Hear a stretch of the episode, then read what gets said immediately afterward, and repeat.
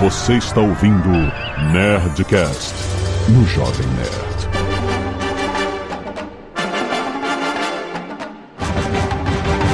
Lada, lada, lada, nerds! Aqui é Alexandre Antônio do Jovem Nerd, o namoro só precisa de amor. Aqui é Caticho Barcelos e é impressionante como o Namor consegue segurar uma sunga e ainda assim não deixar de ser incrível e impressionante saindo de uma praia.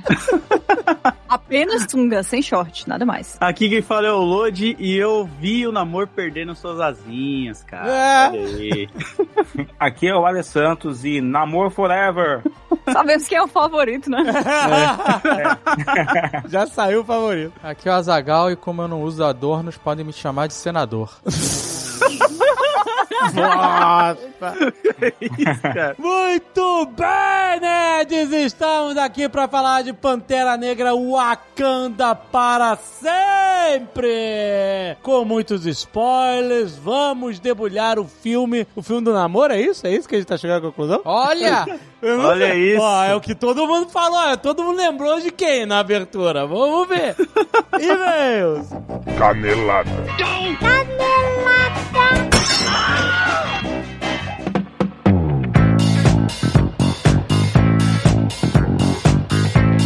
Muito bem, Zagal. Vamos para mais uma semana de vez em Caneladas do Nerdcast. Vamos! Azagal, hoje é dia de lançamento das novas estampas Havaianas e Marvel Azagal. Olha! É, Azagal, eu tenho uma história pra contar aqui que é fora do briefing. Olha aí. tem um briefing, né? Uhum. Isso aqui é um spot de Havaianas, Spot. certo? Uhum. A gente tá aqui pra falar das estampas e modelos icônicos de Pantera Negra. Olha! Exatamente. Mas o que tá, não tá no briefing é o seguinte: as cachorras destruíram todas as minhas havaianas. a gente já fez várias campanhas com as havaianas antes. E a gente tem um monte de havaianas. E as cachorras destroçaram todas. E É eu- um imã pra cachorra. é, pô, a cachorra adora. Gente, eu não sei o que, que as cachorras têm com a Havaiana, que ela adora. Ela vai, ela estraçalha aquela parada do dedo, né? A primeira coisa que ela estraçalha e destrói forever é isso. Atira. Atira, exatamente. E aí, eu falei, não, eu estou sem Havaianos, meu Deus, tem que ir do Brasil, tem que trazer Havaianos e tereréu. E aí, a Agatha foi, enquanto eu não trazia as Havaianas novas, ela comprou uma, uma Um sandália. A chinela. A Havaiana é sandália, mas ela comprou uma chinela. É uma porcaria. Cara, eu não vivo sem Havaianas, eu sou muito time Havaianas, gente. Isso não tava no briefing, mas de verdade, tô feliz que essa coleção chegou pra renovar o meu estoque, porque, caraca, cara, Havaiana, você vai no mercado de Havaiana, anda em casa, tudo de Havaianas. É mega confortável, eu adoro, é a melhor sandália que eu já tive na minha vida. E sou time Havaiana pra caramba. Então, falado isso, mais de 20 modelos diferentes, modelos femininos, masculinos, unissex, infantis. Agora tem isso, né? Tem um monte de modelagem diferente com tira mais fina, tira mais É, grossa. É, exatamente. É. São mais de 20 estampas diferentes com os heróis da Marvel, tipo Pantera Negra, que estamos falando aqui. Tem Homem-Aranha, Homem de Ferro, Hulk. Cara, é Marvel, é isso. São os personagens da Marvel, todo mundo estampado em Havaianas, no mundo dos heróis. Havaiana, eu quero a sandália do Kang. Olha, é eu quero Majors, eu quero, eu maneiro. quero a sandália com Majors. eu quero o multiverso das sandálias. Eu quero uma Havaiana pra cada realidade da minha vida, você não tá entendendo. Fica aí o pedido. Exatamente. Ser mundo dos heróis. Você é sempre convidado a fazer as escolhas, mas não se trata apenas de salvar o mundo, mas sim escolher como usar os seus poderes no dia a dia. E Porque você sabe, né? Já diz o tio Ben, né? Ah. Com grandes Havaianas, grandes possibilidades. Exatamente, gente. Havaianas dá às pessoas a liberdade que necessitam pra elas escolherem o seu próprio extraordinário. E é isso, gente. Escolha, vai lá no site, tem link aí neste post pra você escolher a sua Havaiana Marvel perfeita. Tem pra todo mundo. Vou dar uma dica aqui pra Havaiana, Jovem Ah, ah. Sandália do namor, do sem amor, do sin amor, com asinha na tira. Nossa! Asinha Isso na tira. Ah, Pode fazer. Ah, manda aí que eu assino. Eu libero. Fica Com- aí. Eu compro. Fica aí a ideia. Ah, muito bom. Tem link aí no post. Exagal, eu quero falar de Zepsign também, que está aqui conosco essa semana toda falando sobre assinatura digital. Zepsign é uma ferramenta de assinatura eletrônica SaaS. Exatamente. A gente sabe que hoje a forma mais segura de você assinar um documento é digitalmente, muito mais do que na canetinha, que a Zagal tanto gosta de usar a sua canetinha. Mas eu respeito a, a, a praticidade e a segurança numa assinatura exato. digital. A praticidade de assinar no celular. Não é, Tem que cara? assinar rápido aí, ó. Tá Exato. pronto, o advogado autorizou. Exato. Clec, tá feito? Puta. Exatamente, e, e o legal é que a Zapsign atingiu toda uma, uma parte do público que não estava ligado em ferramentas de assinatura digital, né? A- o sucesso deles justamente mostra como eles acharam um mercado enorme. A galera que, pô, como é que eu assino uma parada pelo WhatsApp? Olha a praticidade disso no celular, cara, é isso. Então não é só o fato de você assinar no computador eletronicamente, você assinar onde você tiver. E isso com validade jurídica. Todas as assinaturas digitais agora que tem nas Zapsign são assinaturas reconhecidas com validade jurídica, então você pode ficar tranquilo que os seus documentos são válidos. Exatamente. Se você quiser levar a Zapsign para sua empresa, você use o cupom NERD pagar menos. Ó. Tem link aí no post. Você paga só 99 centavos no primeiro mês, válido para você utilizar até o final de dezembro de 2022. Então aproveita, gente, que você pode usar a Zapsign para você assinar alguns documentos. Eles dão alguns documentos pode assinar de graça, sem fazer nenhum plano. Você pode fazer isso de vez em quando. Mas se você tem uma necessidade constante de assinatura de documentos, seja pela sua empresa, o serviço que você presta, etc., o que for, vai dar uma olhada na Zapsign, faz uma assinatura e usa o cupom NERD Paga Menos, 99 centavos no primeiro mês. Vai lá, tem link no post. Azagal, vamos falar da nossa querida Asus, Azagal. Olha! Trouxe o Netcast Story de volta toda É sexta-feira. É isso, é sobre isso. então, você sabe que desde 1989 a Asus é conhecida pelas melhores placas-mãe computadores pessoais de alta qualidade. As minhas placas-mãe sempre foram Asus. Hoje, a Asus está projetando e construindo tecnologias inteligentes de última geração para proporcionar experiências únicas que melhoram a vida das pessoas em todos os lugares. Por isso que a Asus é apaixonada por tecnologia impulsionada pela inovação, Azagal. E essa é a missão de empresa deles mesmo, que através desse esforço criar uma vida digital sem esforço pra todo mundo, justamente. Eu não tenho que reclamar da Asus, sempre foram incríveis, sempre foram robustas. Eu sou consumidor de vida de Asus, vida inteira. Não está no briefing, mais uma vez. é isso aí de verdade. E esse é o DNA da Asus, alta qualidade, inovação e pioneirismo. Então, pra quem quiser descobrir mais sobre a linha de notebooks Asus OLED, tem link aí no post. Asus OLED, gente, traz toda a performance dos notebook Asus junto com a tecnologia das telas OLED, que reproduz essas cores com excelente precisão, com realismo, faz tudo muito mais perfeito para seus trabalhos profissionais criativos, para jogar, para você desfrutar o que tem de melhor de fidelidade visual de cores, Asus e qualidade, gente. Pode confiar, tem link aí no post. Vá lá conhecer e tem Nerdcast Stories hoje, graças a Asus. Obrigado, Asus, tamo junto demais.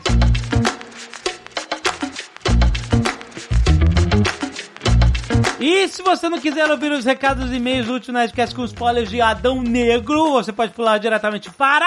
16 minutos e 7 asinhas nos pés. Quero agradecer aos nerds que doaram sangue e salvaram vidas essa semana. Atenção para o pedido de doação para Sérgio Luiz Ferreira Júnior. Ele pede para que as pessoas puderem doar para o Banco de Leite da Santa Casa, que está precisando. Ah, não é doença de, do Banco de Leite, gente. Também sempre muito, muito importante quem puder doar. Tem informações aí no post. E obrigado aos nerds que doaram sangue. Alisson Andrei Schultz, Gabriela Eduarda Gadke, Maurício Castro, Leonardo Seville, André Vidinha, Igor Rodrigues que doou plaquetas, Eduardo Botelho, João Victor Souza dos Santos, Caio Bianchini e Tuana Mesquita. Tuana, quanto tempo! Muito obrigado por doar sangue, valeu, seus nerds! Também tem nerds que doando cabelos nos Capos Solidário, Matheus Nini, Débora Fraga, Silvio Melo, Mariana Dabu, Leonardo Gomes, Matheus Juri. Gente, muito, muito obrigado, vocês são fodas! A arte dos fãs, Félix Almanza, Azagal, mandou várias releituras do folclore brasileiro aqui, a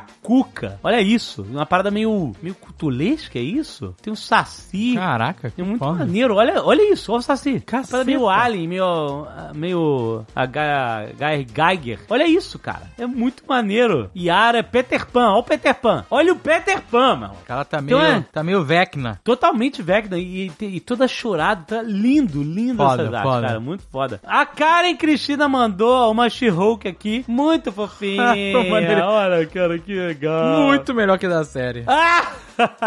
e o André Luiz Cruz Tavares mandou um Adão Negro aqui. Caraca, ficou Ficou maneiríssimo. maneiro, né? E tem orelhinha, tem o cabelinho. O cabelinho do anão negro, porra. O The Rock podia botar a peruquinha, né? Custava nada, seu The Rock. Ai, ai, ai. Eric Miller Seixas, 32 anos, professor de matemática formando em física pela UFMG, Belo Horizonte, Minas Gerais. Olá, Joanel Zagal, mestre do universo, venho cancelar o caquinho, pois... Pe... Ah, o negócio do Pelé. Ai, caraca. Pelé tem uma média de aproximadamente 0,9 gols por partida. Vamos lá. Jogos oficiais: 812 jogos com 757 gols. Jogos não oficiais: 551 jogos com 525 gols. Total de jogos: 1.363 partidas com 1.282 gols. É gol pra cacete. Porra. Gente, é o Pelé, né, gente? É muito gol. Realmente, claro que houveram jogos sem gols, mas também houveram jogos com mais de um gol. E ver Pelé e não ver gol é broxante sim. E não esperamos que a DC desempenhe no cinema com o Pelé. Mas podiam dar uma goleada de vez em sempre, né? Ó, DC. Ó, vai dar. Eu acredito no James. Eu acho legal o seguinte. Ah. O cara mandou um e-mail, no final ele defende a DC, é sobre um filme da DC e ele não falou do filme. A gente tá bem pra caralho de DC mesmo. O programa inteiro falando de Adão Negro, o cara tem a oportunidade de ser lido pra falar de Adão Negro e ele vai falar dos gols do Pelé. Pelé. Vai pra cima, DC. Gabriel Beluco, 34 anos, Character Modeler na Digital Domain Montreal, Canadá. Caraca, que legal! Porra, eu achava que Digital Domain tinha falido. Não tinha uma história dessa? Eu ideia. visitei, eu visitei a Digital Domain em Los Angeles na época do Tron Legacy. Hum. Eles que fizeram lá e tal. E aí depois disso teve uma. até- Não sei se essa Digital Do- Domain foi remontada, então, não sei, mas, pô, irmão, se ele trabalha na Digital Domain e ele é modelador de personagens, muito bom. Vamos lá ver o que ele tem a dizer. Olá, acompanho vocês desde 2009. Estou mandando um e-mail pela primeira vez para comentar um pouco sobre VFX da She-Hulk, no qual eu trabalhei. Ih! Cara, com conhecimento de causa, vai ser legal. Esse, esse é legal. A gente ficou especulando aqui, né? Por que, será que foi assim, foi assado? Aí. Olha aí, maneiro. Vamos ver o que o Gabriel diz. Muita gente reclamou dos efeitos especiais da série, mas eu garanto que não foi por falta de esforço ou de habilidade dos envolvidos. Não, isso com certeza a gente sabe que não. Exato. Eu trabalho no estúdio que foi responsável pela criação do Thanos. E fizemos a She-Hulk em parceria com o ETA. O estúdio responsável por nada menos que Avatar. Entendeu? Não, tanto Thanos quanto Avatar são incríveis. Então não é falta de habilidade, não é Mas qual falta de... Thanos? Thanos Thanos? Ou Thanos chiclete easter egg do primeiro filme? Não, pá. O cara, São- sei lá, ele mandou, mandou Thanos aqui. O problema é que ainda hoje a coisa mais difícil de fazer em efeitos visuais é um ser humano. O Thanos, o Hulk, até mesmo os navios de Avatar, eles são estilizados e caricatos. Por isso, inconscientemente, a gente releva muitas coisas e não nos incomodamos. Já a mulher Hulk tem o rosto de um ser humano normal. Foi feita a partir do scan 3D da atriz. O problema tá na animação facial. Por mais que tenhamos uma tecnologia muito boa para isso, ela ainda não está lá. Faltam micro sutilezas que nós nem sabemos que existem. Porém, mesmo assim, nós percebemos pelo fato de passarmos a vida toda vendo rostos humanos, né? A coisa que a gente mais vê na nossa vida são outros rostos humanos. E isso incomoda e causa estranheza quando a gente sente falta. Tem tantas microexpressões que se alguma coisa tá meio fora do, do padrão, a gente não sabe o que é, mas a gente acha estranho. É isso. É por causa dessa. A gente acostuma a ver essas paradas. Naqueles episódios do Book of Boba Fett em que o Luke aparece, pode perceber que eles sempre tentavam evitar mostrar o rosto do Luke enquanto ele falava. Geralmente eles enquadravam Baby Yoda. Isso era pra evitar essa estranheza, né? Porque quanto mais você falar o personagem digital, mais microexpressões você tá falando, porque você tá mexendo a boca, a boca inteira, o rosto, a as bochechas Não, não é tal. só isso. Quando você fala, você te, você reage, a, a- você emociona Também. né, confo- por os assuntos, né? Emociona no sentido de É, todos- revelar intenções e, né? Isso, é, você, não, se, você não fala que nem um robô. Você fala de uma coisa pesarosa, você faz, você franze os olhos. Se você Aham. fala de uma coisa triste, você né? Então. É foda, né? Exatamente. É, bom, já na Mulher Hulk não tem como esconder ou disfarçar. Ela é a personagem principal da série e aparece grande na tela. Luz do dia, o tempo todo, cara. É, exato. Apesar de muita gente não ter gostado, os diretores de efeitos visuais comemoraram falando que conseguiram trazer a qualidade do Thanos para uma série de TV. Isso é um importante passo para um dia, talvez, termos um ser humano digital perfeito. Tá legal, mas eu- quando ela se move que nem um boneco do The Sims. Então, ele não tá falando uma coisa aqui, que eu acho que ele não quer se comprometer, é. que existe o fator tempo. Aham. Existe o fator chicota. Eu achei que ele ia trazer essas informações. Então, tipo assim, você pode fazer tudo lindo e perfeito, mas quanto tempo e quanto dinheiro você tem pra fazer isso? É. Entendeu? Se não tiver tempo, cara, você pode ficar escovando o negócio, ajeitando a aresta, ficando lindo, melhorando cada microexpressão. de- Você pode fazer isso eternamente, ficar 10 anos. Ô, James Cameron tá aí, 10 anos pra fazer essa porra da Avatar aí. Aham. Mas assim, é isso. Você tem deadline, cara. Tem dinheiro também infinito. Então é isso. Tudo isso entra no fator. Aí termina aqui uma curiosidade. No último episódio, o Kevin fala pra mulher Hulk se transformar de volta em Jennifer porque o CGI dela é muito caro. Aliás, ele fala até pra câmera não mostrar ela se transformando. É. Eu achei muito bom isso. E o time de efeitos visuais já estava em outro projeto. Excelente. Nesse momento toca um som de Wakanda. E eu realmente estava trabalhando em Wakanda Forever no momento. Caraca! Excelente. Caraca. Maneiro, cara. Obrigado aí. Foi muito bom ter meio. Garantiu o emprego, né? Continua empregado.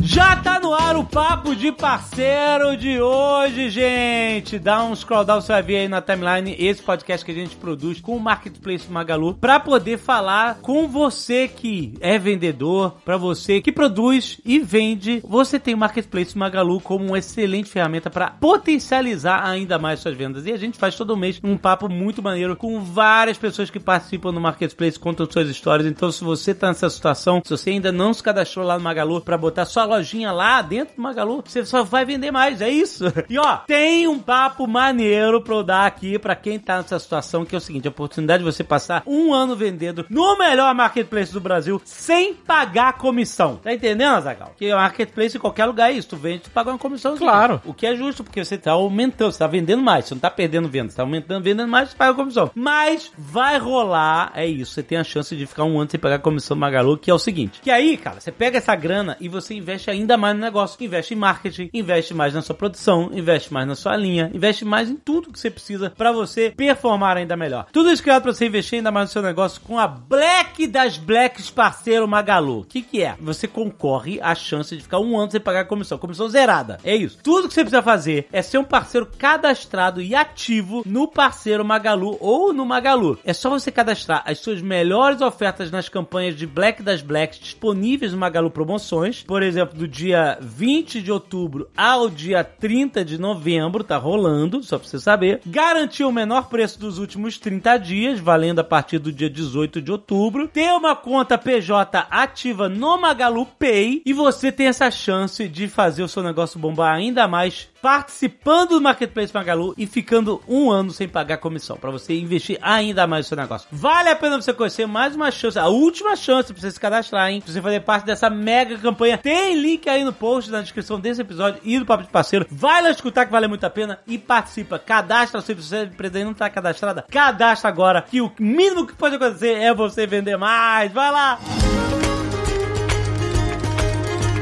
E olha só, tem um aniversário chegando, Azagal. Ah, É o aniversário de 5 anos da Seven Kings! verdade, jovem. Caraca, dia 26 de novembro de 2022, 5 anos de Seven Kings, 5 anos de Kamen Burger, do melhor hambúrguer do Brasil, só isso. Cinco anos de reinado, a única monarquia que a gente apoia. é verdade.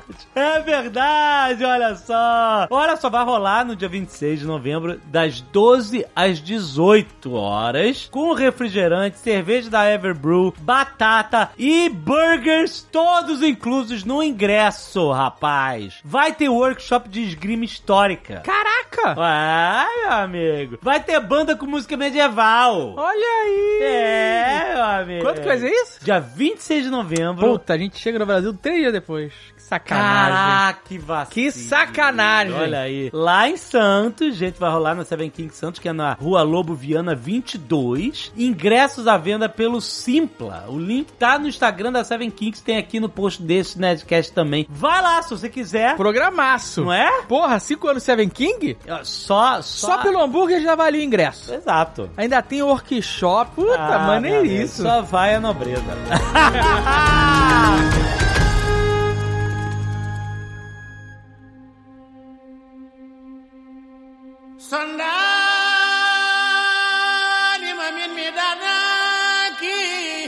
Eu quero trazer um assunto aqui das épocas que começaram a surgir as primeiras imagens do Sem Amor. Sem namoro. É, Isso foi muito ruim, gente. Isso foi. Você está sozinho? Você não tem amor? Que porra é essa? Lembra do Han? É, cara, na hora eu me lembrei do Han Solo. Ah, você é só, então Han Solo. Caraca.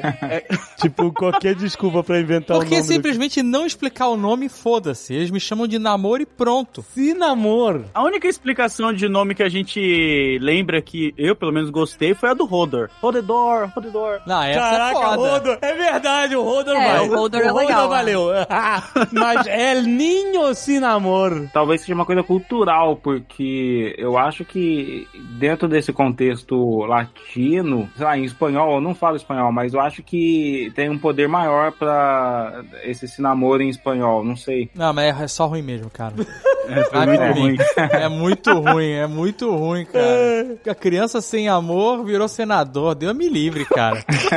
oh, bom, mas então, mas fala aí, dona moça. É, então, o que eu queria dizer é que quando apareceram as primeiras imagens do Tenoch Huerta caracterizado no amor, a galera ficou meio, caraca, que que é isso, né? Porque ele não tem um físico padrão de herói que a Marvel nos vende, né? A Marvel é DC também, né? Ele volta pro físico do Batman dos anos 60.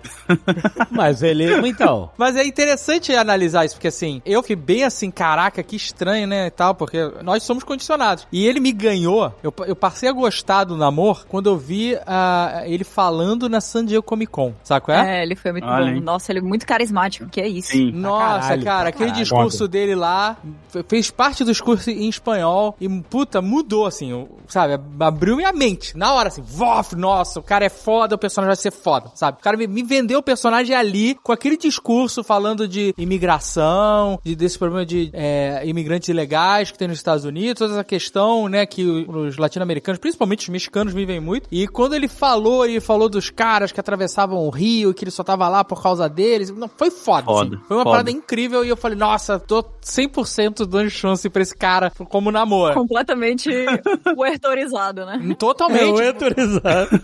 Gracias a todos, todos los paisanos, todos los latinoamericanos. Ustedes cruzaron el río y dejaron todo lo que amaban atrás. Gracias a eso yo estoy aquí. Porque eu falei assim, esse cara, ele se importa, sabe? Ele, ele, ele não tá sim. aqui só fazendo ceninha falando foi ótimo trabalhar com meus amigos e todo mundo é maravilhoso. Não, Não. Ele, ele tá contando uma história que não tem nada a ver, diretamente, claro, com o filme. Isso que tá dentro dele, que ele tá botando ali no palco da San Diego Comic Con, ele tá botando o personagem, sabe qual é? Sim. E aí eu falei, nossa, cara, eu, aí eu senti profundidade nesse namoro sem ter visto nada, só aquelas imagens, trailer, não aparece nada, né? Mas eu falei, esse cara vai levar profundidade pro personagem e levou, cara, levou. Nossa, Pô, tu é não muito- pode falar profundidade pro personagem quando é um namoro. Aí, pô, Mas sabe que eu acho que isso marca uma, uma questão que é importante pra quem quer analisar o Pantera Negra, desde o primeiro filme, que é o Pantera Negra não é só um filme, ele é um fenômeno social. Sim. E eu acho que toda a produção já estava envolvida nesse entendimento de que ele é um fenômeno social. E o Pantera Negra 2, Wakanda Forever, ele é um fenômeno da não existência de heróis. E essa escolha exatamente do físico do ator que faz o namoro também vai simbolizar isso, porque uma das coisas que eu percebi muito nesse filme é que ele se vende como filme de super-herói, mas ele não tem herói em várias dimensões. A dimensão de, ao invés de contar a saga de um cara que salva Wakanda, são quatro mulheres, três mulheres que realmente fazem tudo acontecer e um anti-herói, tá ligado? Então não é um filme tradicional de super-heróis. É verdade. E outro, o namoro também não precisa de shape porque ele tem a cara de quem não perdoa, mano. Quando ele ficava olhando, É verdade, mano. você não vai ter shape desse cara, mano. A atuação dele, você olha pra cara dele e fala, mano, esse cara sofreu e ele não vai perdoar ninguém, ele não tá nem aí pra nada, tá ligado? Load ele criança, o ator que faz ele criança. Sim. Nossa, menino. aquela criança ali, pô, é capaz de tudo. Aquela criança é ruim. Aquela criança não tem amor mesmo, não. É, Mandou bem, né, cara? Eu vi por alto que teve uma discussão aí do corpo dele, do shape e tal, não sei o quê. Mas eu, tipo assim, eu saí satisfeito porque, aliás, é uma coisa que. E eu- o cara não tinha como ser sarado mesmo. O cara faz hidroginástica. Ele só faz hidroginástica. Desrespeito com os atletas da hidroginástica. Ah. Mas assim, tem uma- um quadrinho que eu li na minha idade young adult, que chama Strangers in Paradise, de duas meninas jovens adultas vivendo a vida. É isso, não era nada de super-herói e tal, não sei o quê. E elas eram um casal e tal, não sei o quê, e, e elas tinham corpos de pessoas normais, sabe? Uma tinha uma barriguinha, a outra era um pouco mais magra e tal. Mas assim, não era aqueles corpos ultra esculpidos de, de quadrinhos que eu tinha lido da minha adolescência toda, sabe? E eu achei legal que, tipo, assim, eu lembro que eu lendo essa, essa história, eu comecei a pensar, porra, por que que todo mundo tem que ter o mesmo shape de corpo na- nos quadrinhos, cara? Por que, por que eles não... He-Man, né? Né? He-Man. É, por que, que o Magneto tem que ser mega forte, sabe? É, é, sabe, o professor Xavier tinha a perna sarada também, sabe? Tipo, por que, que os personagens não, não podem ter é, corpos diferentes? Mesmo que eles sejam fortes, é claro, eles são atléticos, eles são, né, fortes, etc. Mas por que não pode ter uma variação? E eu acho legal que o Namor tem um, um shape de corpo diferente do, sei lá, do Super-Homem, do The Rock, o cacete, porque a única coisa que isso vai fazer é normalizar que seres humanos têm corpos diferentes, porra. E quando você fala de super força, tipo assim, whatever, se tem mais fibra muscular ou não. O super-homem, o poder, o nível de força que o super-homem tem, não vem de fibra muscular. Você pode até imaginar que o do Hulk sim, porque ele fica monstruoso, gigantesco e tal. Sim. Mas, tipo assim, eu não tô querendo dizer que o super-homem precisa ser... Mesmo porque o melhor super-homem de todos não era rasgado. Não era rasgado, exatamente. O Christopher Reeves nunca foi rasgadão. É, não precisa seguir as regras da biologia humana, né? Eles não são humanos. Não, Não mas é porque humano. se fosse seguir a regra da biologia, o Hulk não se moveria. exatamente, exatamente. Pô, mas você pega até ali na década de 60, quando o Homem-Aranha surgiu, ele é- o diferencial dele era isso também, né? Ele era magrinho, nerdzinho, ele não tinha esse corpo vantajoso e tal como outros heróis, né? Pois é, e achei maneiro, cara, porque é isso, o cara é diferente. Não precisa ter todo mundo o mesmo shape rasgado. Tipo, tu, tu olha o shape do Michael B. Jordan, o cara tava mega rasgado, mega no shape e tal, e beleza. O personagem é assim, etc. Mas não precisa todo mundo ser assim. Isso que eu achei Sim. maneiro, sabe? Não tira o mérito de quem é. Não, Até porque, não. assim, a gente tava falando, assim, o, o Namor não tem aquele shape do Thor, mas é só o fato, a- aquele corpo dele também, tipo, não é um corpo fácil de se conseguir assim, não, cara. Só sentado e comendo besteira, cara. O cara Tá tem um, maluco. um certo nível ali, cara. Não dá pra reclamar muito, não. O Azagal lembrou de uma parada que é o seguinte: quando esses caras fazem esses filmes, tipo o Super-Homem, vai lá, faz o filme do Super-Homem, ele malha pra cacete. Super-homem do Cavill, né? Do Cavill. Chega no shape do filme. Tanto que eu vi, tem uma entrevista dele lá no. É que ele fala, ah, esse é o. Né, ele mostra ele sem camisa na época que ele fez o Super-Homem. Aí ele mostrou, ah, então, esse é você de Super-Homem. Ele, você ainda tá assim? Ele, "Pff, claro que não, você tá louco? Isso aí, não, isso é insustentável. Ele né? falou, isso aí é o super-homem, não sou eu. É, né? É, exatamente. E é outra coisa, quando esses caras estão de roupa, de super-herói ou, ou qualquer roupa e tal, eles não estão com o mesmo shape ultra rasgado que eles estão no dia que eles vão filmar sem camisa, sem nada. Tipo, o Thor Não, você pode até reparar, por exemplo, o- no filme do Thor, né? O mais recente lá. Tem a cena que o, o Chris Hemsworth aparece sem, cam- sem camisa, né? Que é um momento. Esses filmes tem um momento que o cara vai aparecer sem camisa. Sem camisa, não. Peladinho. Pelado, pelado. Mas nesse momento é que o cara, sabe qual é? Fez bicicleta com roupa de plástico. O cara desidratou. Dormiu, É. dormiu dentro do sal. É, Só pra é? uma cena. Exato, o cara seca todo. Aí ele faz aquela cena da, sem camisa, né? O Hugh Jackman, todos esses caras que fizeram, né? Ben Affleck. Aí depois é só bracinho. Ben Affleck é foda. Pô, aquela cena do Snyder Cut, que ele tá tomando banho na Batcaverna com a bundinha pra fora. Ah!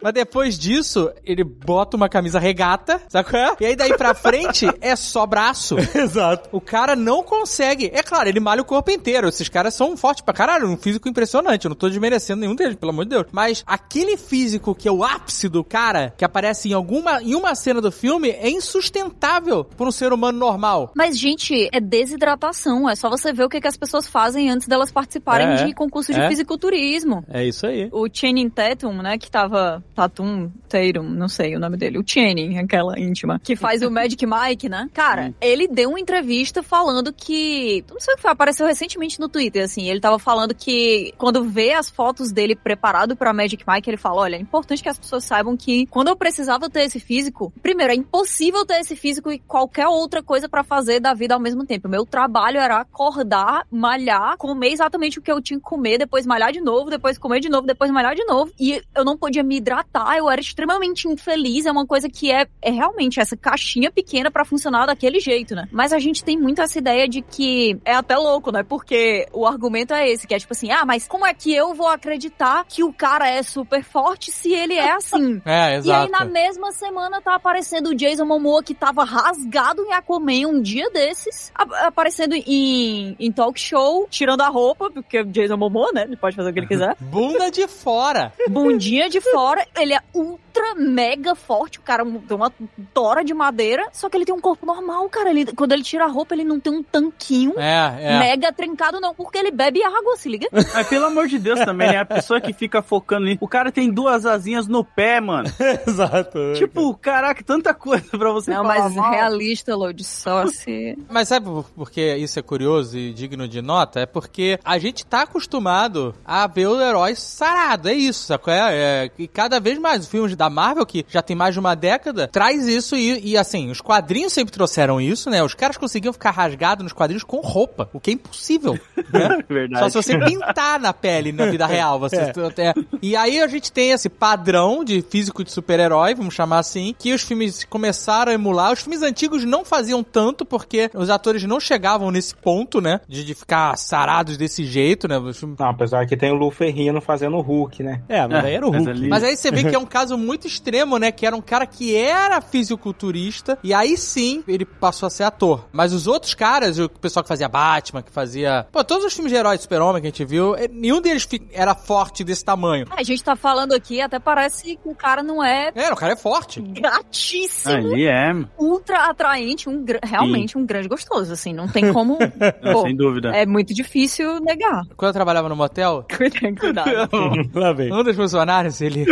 O cargo dele era o, ele era o comprador. Ele, a gente tinha a Kombi do motel lá e ele comprava o que precisasse comprar. Pra comprar cimento, ele ia comprar cimento. Comprar feijão, sabe, qualquer coisa, e- ele, ia- e ele fazia as compras de suprimentos, de coisa de manutenção, tudo que você possa imaginar. E aí teve um dia que ele chegou, ele tinha ido comprar cimento. E ele chegou lá e começou a, a- parou a Kombi começou a tirar os sacos de cimento. E ele tirava com uma facilidade tão grande que eu falei, ah, vou ajudar o cara aqui, né? Maluco. Eu não sei, eu acordei no hospital já, sabe qual é? Porque eu fui puxar o saco, sei lá, de 20 quilos de cimento, o negócio não se moveu. sacou? e o cara pegava e botava no ombro como se fosse nada. E o cara era uma pessoa normal. sacou? O cara não era rasgado, né? Só que ele era forte Sim. de trabalho, no caso É. desse cara, especificamente. Né? É, Então ele, é, ele é físico namor. Galera trabalhadora, namor. E o cara foi gravar, tipo assim, ah, tu vai gravar o filme inteiro de sunga. Não tem como ter aquele dia do. Debaixo d'água, não tem como o cara estar desidratado. Exatamente. Não, e saca, é porque salgada. os caras que geralmente vencem o Strongman, eles não são trincados, né? não, não. Os caras que fazem Strongman, que joga pneu pro alto, tora e tal, na verdade eles parecem aqueles vikings grandão, é, gordão assim mesmo, cara. Rola uma É. pança, né? Pança gigante, sólida, né? Assim, uma- não é. É. rasgado, sequinho, six-pack. É, justa, é o contrário, né? A estrutura do cara é muito diferente, né? Exato. E eu não sei se só foi aqui no Brasil que a galera ficou nessa pira, porque aqui teve muitas piadas, né? Teve até uma do Mike Deodato, o desenhista da Marvel lá, que criou a Riri Williams nos quadrinhos aí, que ele postou uma foto dele com a bunda pra fora. Não sei se vocês viram isso. Ele postou no Instagram dele, ele com a bunda pra fora, com as costas dele definidas, né? Porque ele faz karatê e tal, artes marciais, comparando com o namoro, assim. Só que aí ele tava fazendo um- uma piada piada, e aí a galera pegou mó mal com ele. Eu não sei se Ixi. lá fora também teve isso, tá ligado? Da galera ficar prestando atenção nisso. É que eu acho que o pessoal queria que o Namor tivesse o físico do Michael Phelps, né? Queriam que ele fosse um, uma pessoa que é um nadador olímpico e tal. E mesmo que tivesse, não seria o, o físico tradicional de filme de herói, né? Porque o físico de um nadador é muito diferente, né? Mais esguio, ombros mais largos. É. Não seria, mas sei lá. Eu acho que. A galera queria que ele tivesse o físico do namoro dos quadrinhos, gente. É isso. Queria, queria. É. A verdade galera é já tava A reclamando. galera que- argumenta que queria que ele tivesse físico de nadador, mas na verdade queriam que ele tivesse físico de desenho. Exato. Aí ia ter que ter aquele cabelinho, aquela sobrancelhinha fina, orelhinha pontuda. Chamado no Botox, né, mano? É, sobrancelha do namoro ali é Botox, caputa. No tala, é. Vamos agradecer que tá com as asinhas no pé, mano. É chamando o diabo no pasto, né, cara? É, fizeram as asinhas, é, né? O que, que a gente tá pedindo? Realmente. Orelha pontuda e asinha no pé. A gente tem, mano, a gente não tem que exigir mais nada, tá brincando. e atitude. Atitude, mano. Atitude. Pra Essa é parada, atitude de namoro, porque o namoro é um filho da puta. Sim. Né? No- Nos, Ah, nos ele é quadrinhos, tô dizendo, Ele é um né? cara esquentado, é isso aí.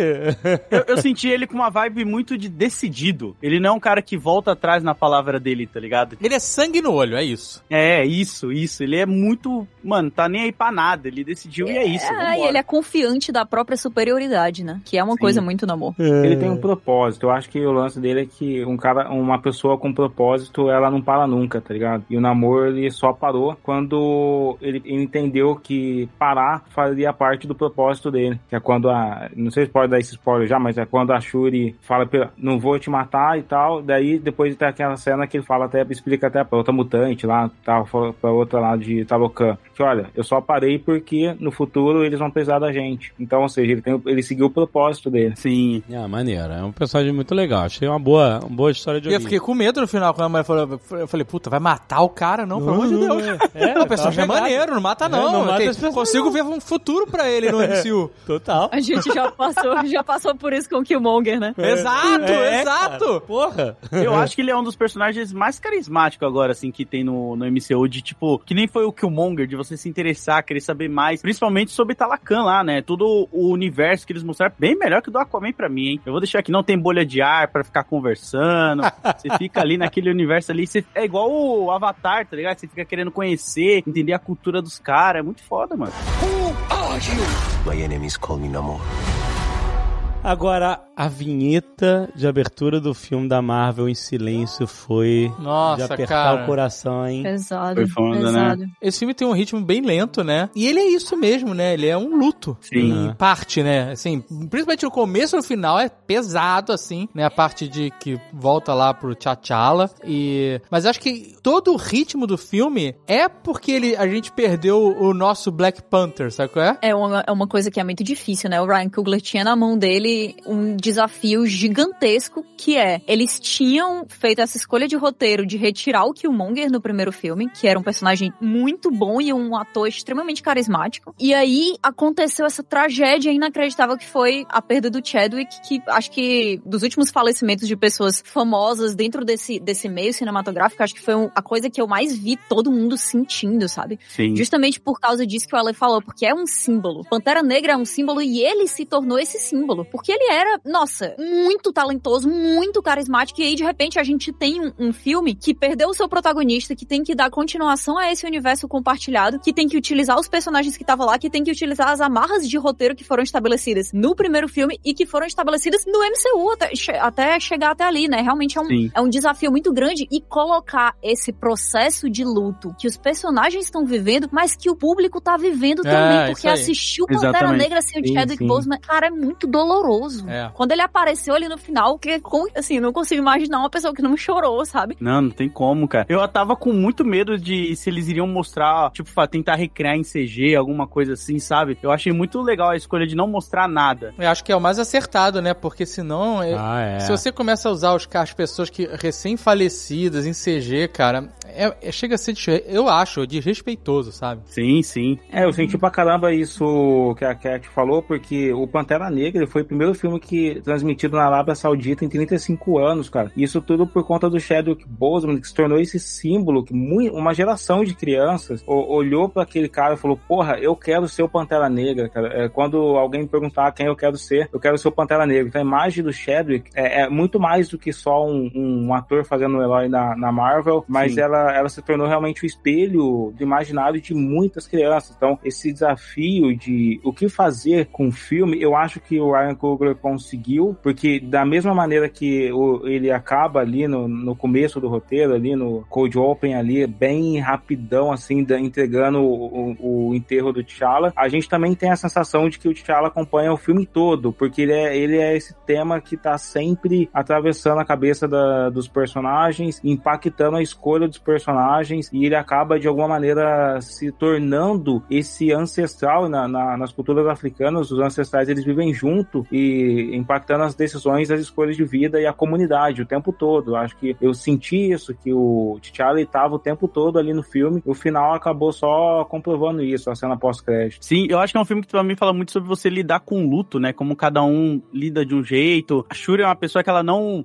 não se dá muito bem com a ancestralidade, né? Toda a cultura que tem o Wakanda, ela é muito da tecnologia, ela não acredita em algumas coisas e ela vai construindo isso, né? Ela vai entendendo como é importante você não deixar isso para trás, você saber trabalhar muito bem os dois. É, ela é totalmente cética, né? Ela é totalmente cética, né? Isso é muito doido, porque eu não achava. Se bem que no primeiro filme ela já fala isso, né? Ela fala lá da roupa, tipo, ah, essa roupa é muito desconfortável. Você vê que ela não tem muito essa vibe, mas ao mesmo tempo ela abraça essas coisas, né? É, então, eu acho que é controvérsia. Eu vi algumas análises das pessoas falando, pô, a Shuri é antagônica às tradições e tal, e, e tem uma evidência no filme que mostra que não. Eu acho que essa garota é, hipertecnológica que não tem nenhum contato com as tradições é a Riri, que aparece ali, ela é totalmente diferente. A Shuri, se você lembrar, a inteligência artificial dela se chama Griot. Sim. Que mostra que, de alguma maneira, ela pode até estar tá afastada das tradições de Wakanda, mas ela nunca abandona as tradições. Para quem não conhece, Griot é uma casta de contadores, é muito mais que contadores de histórias. É assim, a história do Griot vem do século XVI, quando os colonizadores portugueses viam que do lado de cada rei tinha uma figura que ninguém sabia explicar por que que tava com uma roupa tão é, fantástica, adornada do lado desses reis e chamavam eles de criado. E aí, o, por conta da mudança de língua, essa palavra criado foi se tornando griot. E os griots são uma casta responsável por todas as celebrações e toda a memória do povo, porque a África não escreve livros, então eles são a, a, a manutenção da memória desse povo. Faz muito sentido que ele seja uma inteligência artificial. Então Sim. os griots eles celebram casamento, os griots eles são músicos, eles são contadores de histórias. Quando existia alguma guerra, parece que tinha um pacto entre os dois exércitos de não matar os griots, porque eles continuariam contando a história dos vencedores das guerras. E, e quando eu vi que a inteligência artificial é, da Shuri se chamava griot, eu falei, olha, tá aí, ela ainda tá conectada em algum nível com as tradições. Talvez ela não acredite nessas que pareçam distantes para ela. Da mesma maneira que eu, eu escutando a história da minha avó do interior parece distante. Eu concordo com você, acho que ela acredita nas tradições, mas eu acho que ela não acredita ou não quer acreditar na parte mística que envolve é, as tradições, sim. sacou? Isso é plenamente normal, gente, com quem é, por exemplo, quem é cético, quem é ateu e tal, mas tem dentro da sua cultura uma tradição que pode ter fundamento religioso porque faz parte da cultura delas. Então, por exemplo, eu já vi, né, tem cientista que é judeu, que é ateu, mas é judeu. Ele é ateu, né, não acredita em Deus, etc, mas ele mantém as tradições de família, ele, ele celebra o Hanukkah, ele usa kippah, ele, enfim, não, não quer dizer que, entendeu? Uma coisa é tradição, outra coisa é você acreditar que aquelas subjetividades religiosas são verdadeiras ou não, entendeu? Tradição é cultura. Uma vez eu tinha até perguntado pro Neil deGrasse Tyson por que que ele falava Godspeed, né? Que Godspeed é uma é algo que se usa muito para os astronautas e na aviação também, na língua inglesa, né? Para desejar sorte, né? Uma, é, desejar, né? Um sucesso, né? Sorte, segurança, etc. Godspeed. E ele explicou toda a origem dessa palavra, de como essas coisas são culturais. É diferente de você acreditar no misticismo da coisa e de você fazer parte daquela cultura. Então, para mim, tá bem claro que a Shuri é, é cética, ela pode ser ateia, até, não, não precisa nem falar sobre isso no filme, mas ela é uma cientista, ela tá sempre ligada com ciência, com pesquisa, com as coisas objetivas da racionalidade, da vida dela e tal. E aí ela falava, ah, o que que é essa experiência, ela falando com a mãe, né, sobre, sobre o que ela sentiu, né, pensando no, no, no T'Challa e etc. E que ela mostrou claramente que pra ela aquilo era uma coisa da mente, que né, era um alento mental e não era uma coisa espiritual. E aí ela até responde bem, né? Ela fala: o que, que é o seu alento mental? Ele te dá esperança ou ele te dá é, é, desespero, né? É, Qual o seu construto? é, qual é o seu construto, né? Do que, que ele te traz, né? Na verdade, nem importa, sabe? Se ela acredita ou não no misticismo da coisa. Ela pode abraçar as tradições de Wakanda. E isso faz parte dela culturalmente, né? É diferente de acreditar ou não, né? E outra, a gente vê até um pouco disso quando ela discute com o Okuye, né? No lance de dela deixar a lança de lado. Fiz um uniforme pra vocês. Eu sinto que ela quer mais trazer pra atualidade, atualizar, deixar mais fácil pra eles poderem utilizar, né? Alguns equipamentos que pra eles não pode nem mexer com uma lança lá das Dora É Milaje. tradição, né? Isso, ela é meio que não tão ligada a algumas tradições, assim, né? Que ela deve achar muito antiquadas, vamos dizer. É que eu acho que é uma coisa também muito de da segunda filha, né? Do, do, do segundo filho. Ela quer poder controlar al- alguma coisa. Ela nasceu nessa família real, onde todo mundo tem o seu propósito,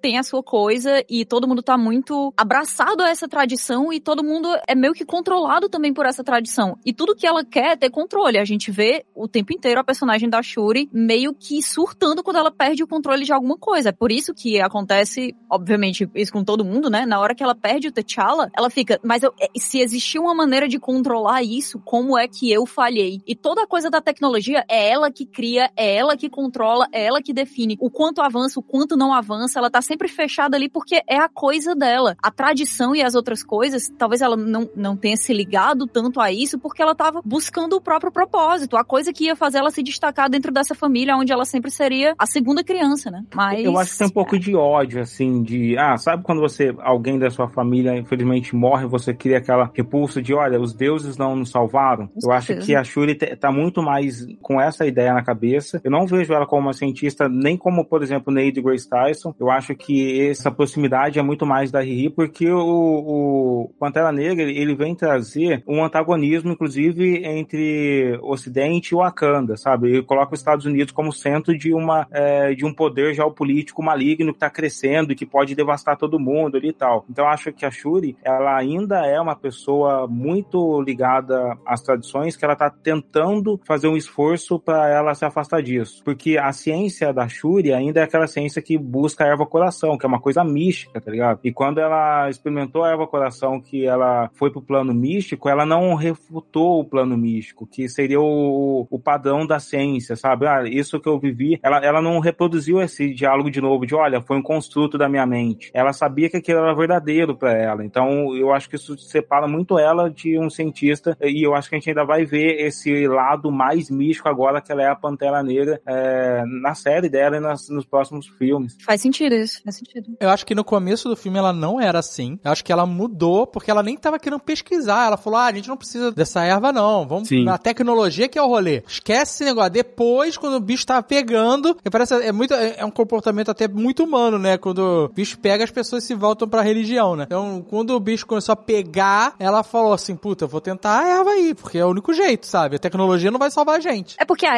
Eva traz de volta pra essa tradição que Sim. escolhia os Panteras Negras e ela não queria isso porque ela tá ligada a outras coisas. E, e, na verdade ela, ela fala, né, que tava buscando recriar a Eva Coração porque ela queria salvar o T'Challa, não é porque ela queria fazer um novo Pantera Negra. Então na hora que acaba que ela perde o irmão dela, não existe mais propósito naquela pesquisa. Só vai se tornar de novo se ela encontrar um outro motivo pra voltar pra mesma tradição que constrói todas as coisas do jeito que ela tá questionando desde o início.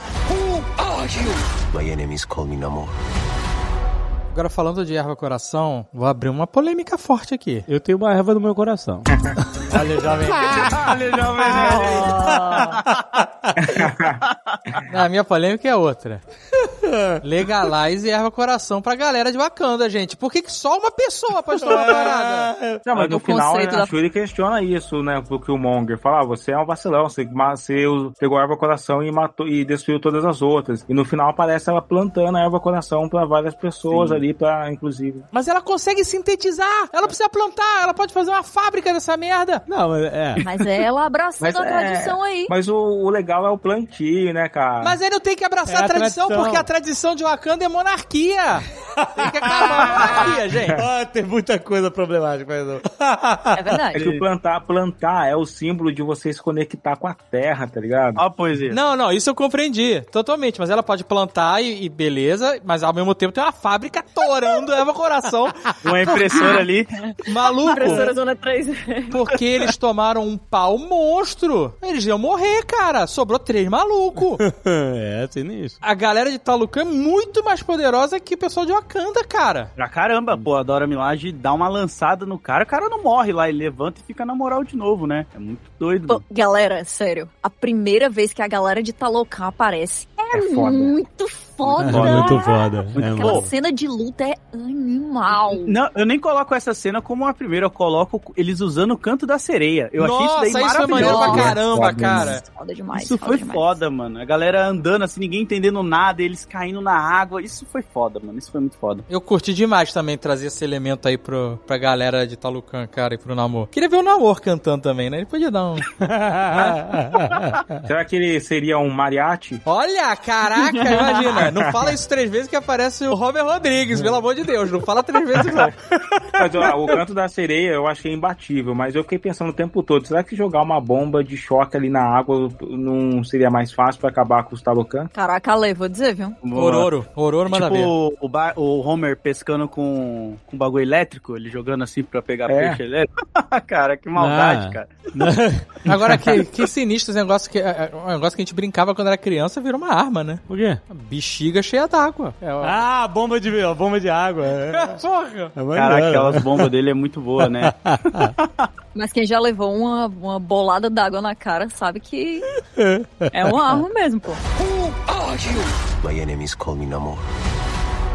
Uma parada que o Ale falou sobre o aspecto geopolítico dos Estados Unidos, achei bem interessante, até no discurso da Raia Ramonda, quando eles falam assim, ah, qual é, vai liberar aí o Vibranium ou não vai? Isso aí é, é muito perigoso. Aí ela fala assim, olha, a minha preocupação não é o, não é o potencial de perigo do Vibranium, é o potencial de perigo de vocês. Eu achei do caralho isso, tipo assim, é isso mesmo. E aí, por causa disso, eu comecei a achar que realmente esse, como não tinha um vilão, um vilão, né, anunciado nos trailers, no final, quem vai ser o vilão da história e tal, me parecia que esse movimento geopolítico ia ser até um fator de união deles no final do filme, né, o que acabou que não aconteceu, foi, foi só a, a guerra entre é, Telocan e Wakanda. Mas os Estados Unidos se levanta como um grande vilão, várias vezes nesse filme. Sim, tem uma hora que eles se perguntam, né, o que, que aconteceria com o mundo se os Estados Unidos fosse é, o único país que possui, né,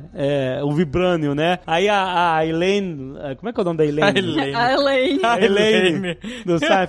A Elaine fala, eu sonho com isso, né? Tipo assim, Sim. é, é bem isso mesmo, o discurso é esse. Por isso que eu achava que isso aí ia ser um- uma parte da trama, né? Acabou sendo só um- uma sombra, né? Mas eu acho que isso daí também é, tipo, preparando pra fase 5 da Marvel lá. Talvez, é, talvez. Essa fase 4 foi só uma grande É, preparação. Ah, vai, vai ser um tema, eu acho que vai ser um tema importante aí, recorrente para na próxima fase da Marvel, porque os Estados Unidos está buscando hegemonia e buscando novamente é, controlar essa galera super que tá surgindo aí. Teve um tweet essa semana que mostrava o Killmonger e o Namor, né? Aí dizia assim, poxa, mas por que nos Panteras Negras eles resolveram colocar os, os vilões como não brancos? Que absurdo. Aí a pessoa tava dando um, um quote RT e dizendo assim, não, não, o vilão é o imperialismo norte-americano. Eles são apenas os antagonistas.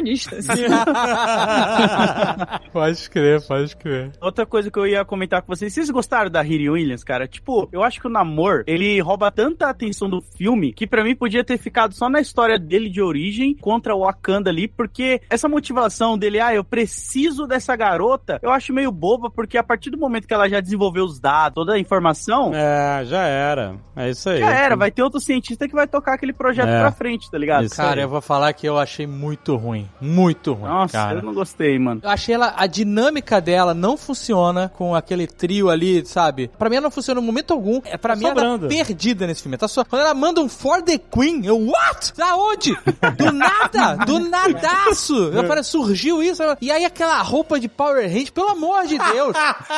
Foi horrível, foi horrível. Power Rangers, não foi? Caraca, Fala aí, maluco! Foi, mano, eu, não, eu não consegui, cara. Tipo, o lance dela ter todo aquele galpão e aí a- o cara, sei lá, eu acho que não precisava ter introduzido essa personagem agora, mas parece que a Marvel tá querendo correr pra, tipo, não, a gente precisa contar a história do namoro da Riri Williams. Eu achei, cara, que foi ruim, foi muito jogado, de verdade. É, Mesmo foi porque a gente analisando dos três, a gente levantou essa possibilidade de, ah, já que ela vai pra Wakanda, talvez ela construa a armadura dela com o que sobrou da Hulkbuster. O que teria sido Sim. maneiro pra caramba, ser sabe qual é? foda. Porque ou você, assim, na meu ver, tá? Ou ela ia full Tony Stark, ou, né, alguma coisa que conversasse com a história do Tony Stark, o que aquela armadura experimental dela que ela usa no começo ali na fuga É. é meio isso. É. Uhum. Ou, mas isso eu tô falando já de Wakanda, ou ela vai full Wakanda, sacou? É? Nanorobô, essa parada, essa, porque é uma, a, a, Wakanda a tecnologia é outra parada, completamente diferente. Tanto que o Tony Stark até depois passa a usar essa tecnologia com, na- na- nas armaduras dele. Sim. Mas ela fez uma, pff, nada a ver,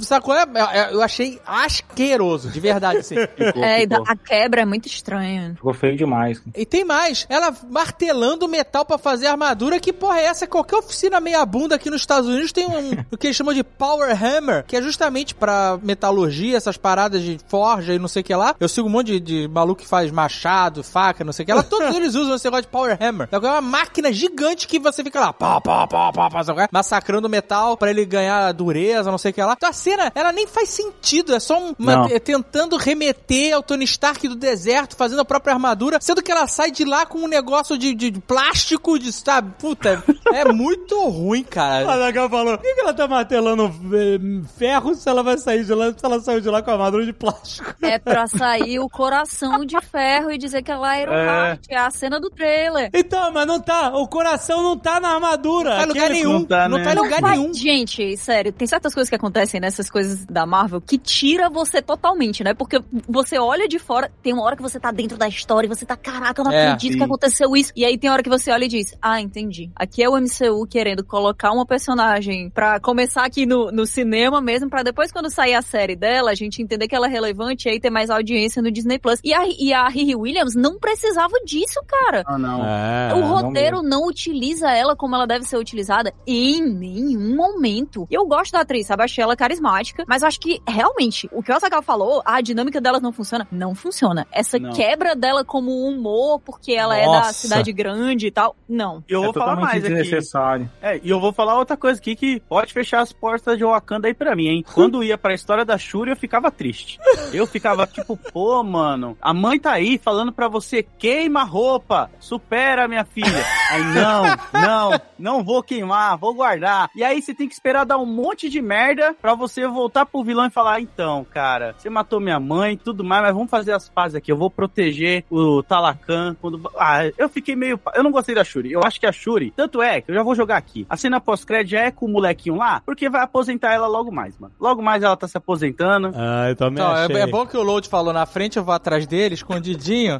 mas eu concordo com ele, cara. Eu achei. O Ale falou no começo do programa do, do carisma do Shadik, né? E, Sim, e de, sim, de sim. tudo que ele representa. E ela é a morte do carisma, cara. Ela é- não tem carisma nenhum. Inimiga do carisma. Mas eu acho que a Marvel sabe disso. Ó. Eu acho que ela deixou, é, puxando esse gancho, eu acho que ela deixou algumas amarras ali. Dentro desse contexto que a gente tá falando, que, por exemplo, os Estados Unidos pode se tornar um grande vilão do MCU, eu acho que o fato de trazer a Riri pra Wakanda é pra ela ter a, a empatia e entender a posição que ela vai precisar tomar em algum momento possível, tá ligado? Uma coisa de tipo, olha, os Estados Unidos tá fudendo todo mundo e você é meio que descendente da gente que tava lutando contra os Estados Unidos, alguma coisa nesse sentido. E eu também sinto que a Shuri vai abandonar esse manto facinho ali, porque a Shuri vai abraçar um lado muito Killmonger, só que ela não é o Killmonger, e aí vai dar muito ruim pra ela. Tanta mulher com carisma ali, fodona, cara. Pô, é o que eu tô falando. Distribui Pô, essa planta aí, gente. Oi, Naki, essa galera é muito maneira. Gente, caraca, a Angela Bassett nesse filme, a rainha, Maluco, Porra. imagina se a Angela Bassett toma a porra da planta e vira Porra. Black Panther. eu passei o filme inteiro torcendo.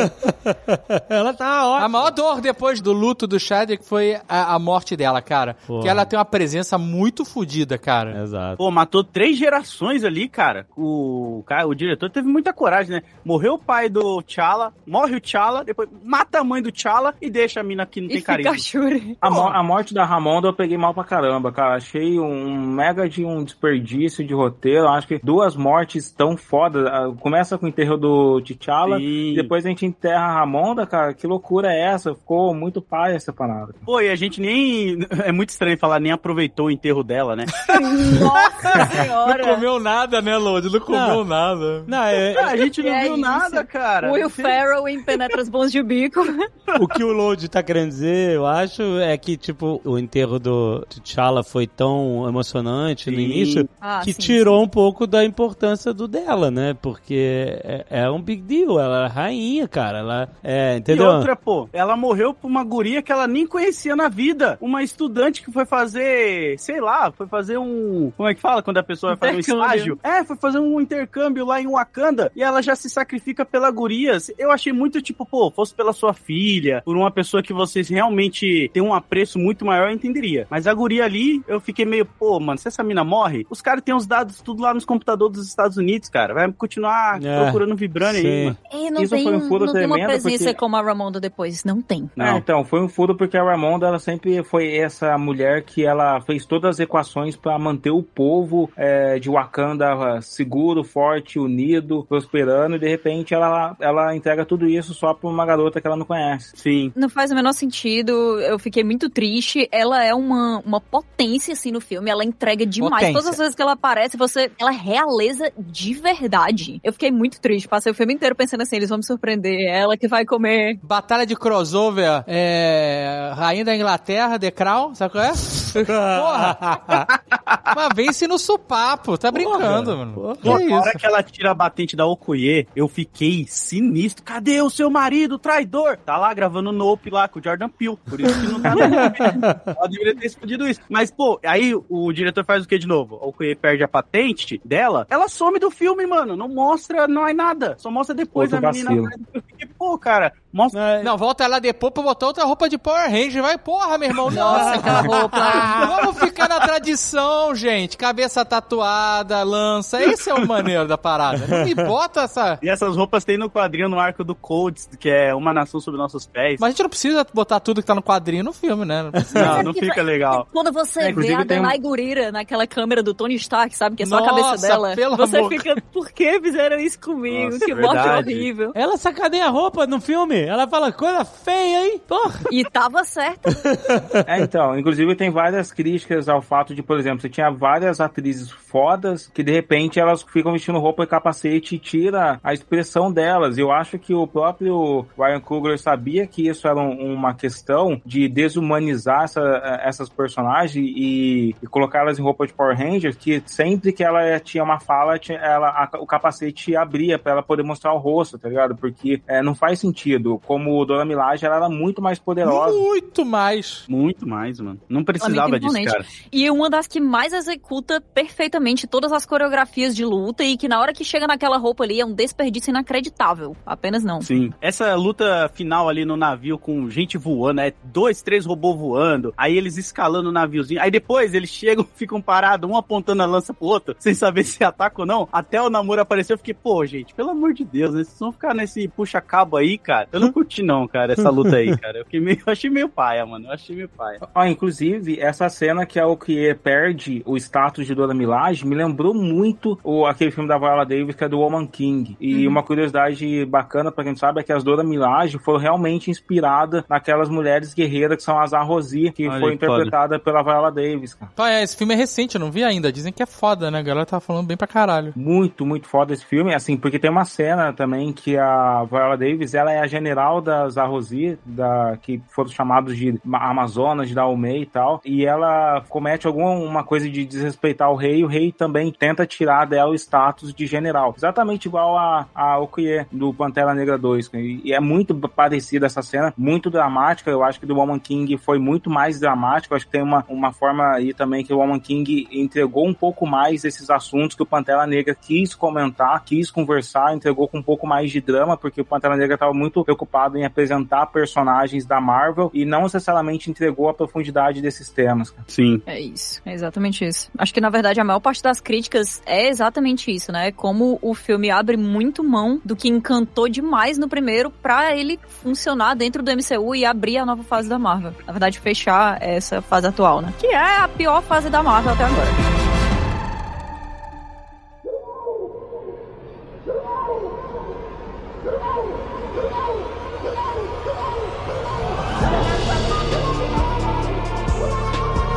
Pô, eu achei muito foda, né? Teve muita gente falando que o filme em alguns momentos era previsível, não sei o quê, mas quando o nosso Killmonger aparece, cara, eu achei aquilo ali surreal. Eu não tava esperando ele aparecer, mas eu queria muito que fosse a mãe da Shuri, cara. Eu tava, tipo, pô, ia ser, fazer tanto mais sentido se, tipo, você não me ouviu enquanto tava em vida. Ela, eu podia ter falado essa frase pra ela. Você Aham. não me escutou quando estava em vida e quer me ouvir agora que eu estou morta? Hum, olha Sabe, aí. tipo, pô, ia ser, Cara, eu... eu- acho que ia ser muito foda, mano. Eu acho São que os ser. Panteras, né?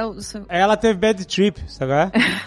Não, droga, mas- droga, mas- se você vai na, na angustiado, a pessoa tem bad trip, cara, é isso. Mas a Letitia aí, cara, puta, isso foi um massacre, né? Botar o, o Killmonger do lado dela ali, ela foi engolida. Completamente engolida, né? Porque É, o Killmonger tem muito mais carisma que ela. Mano, só a Michael presença dele, tá mano. numa outra categoria de seres humanos, de homens, né, cara? Tá mesmo. tipo, existem homens normais e existem Michael B. Jordan, cara, que é foda pra caralho. Fã de Naruto. É, é, é um, é um pouco. É um otaku, né? Além de tudo. Mega É, agora ele do lado do Jonathan Majors e no Creed novo vai ser um massacre pra raça humana como um todo, né?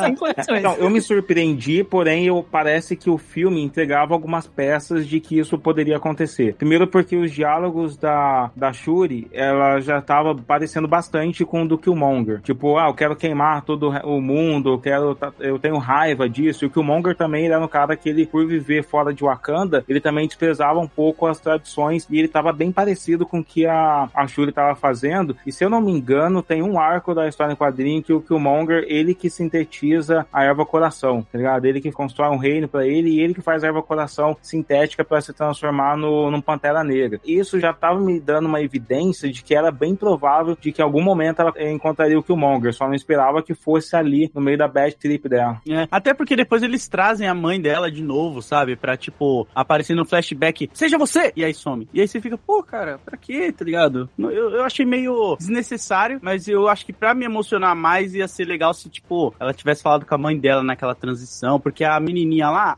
a Riri Williams vem e faz uma piada, ah, eu posso tomar isso daí também? E aí você fica, pô, cara, tava mó clima aqui, bad vibe aqui, ela discutindo e você manda uma piadinha dessa aí. Não, e pesado, né? O reencontro dela com a tradição que ela não acreditava. Todas Sim. as coisas que ela tá questionando dentro da cabeça dela sobre tudo que ela deixou de lado. E, e acontece que aquilo ali, a tristeza dela de se sentir abandonada pelo irmão e pelo pai, que ela achava que ela ia encontrar. É Sim. não tem, gente, clima nenhum pra essa quebra, não tem. E colocaram a Letitia Wright do lado de todo mundo pra tentar trazer o carisma dela à tona, assim. Não Não, tem. tô dizendo que, nossa, ela é terrível e tal, mas não deu. Não deu. É que faltou, Não, faltou vacina, né? Tipo, se ela tivesse tomado a vacina, ela É. tava de boa. Então, é, esse, é, exato. Não acredita nas tradições, não acredita em vacina, né? Um monte de coisa. Todas as Mas cenas sabe- que ela interage com um Baco, você fica, putz, Nossa, porque não mano. deram mais espaço pra esse cara. Nossa, um cara. Baco engole. Demais, exato. Esse cara é foda. E esse cara tomou aí pelo menos, deu uma fumadinha na erva coração ali, porque ele levou um soco do namoro nos peitos e tá vivo pra contar a história. Aquele é foda. Aliás, chegou o slow motion no MCU. Caraca, maluco! Com tudo, né? cara? Caraca. No soco eu falei, ali serviu, né? Contou a história daquele socaço que o cara tomou e tal. Aí, mas aí depois começou a ter slow motion também, a galera andando na parede do navio e As tal. explosões de pulando, água. As explosões. Eu falei, ih, É. Chegou mesmo. Você por aqui? Cadê os haters agora? Cadê?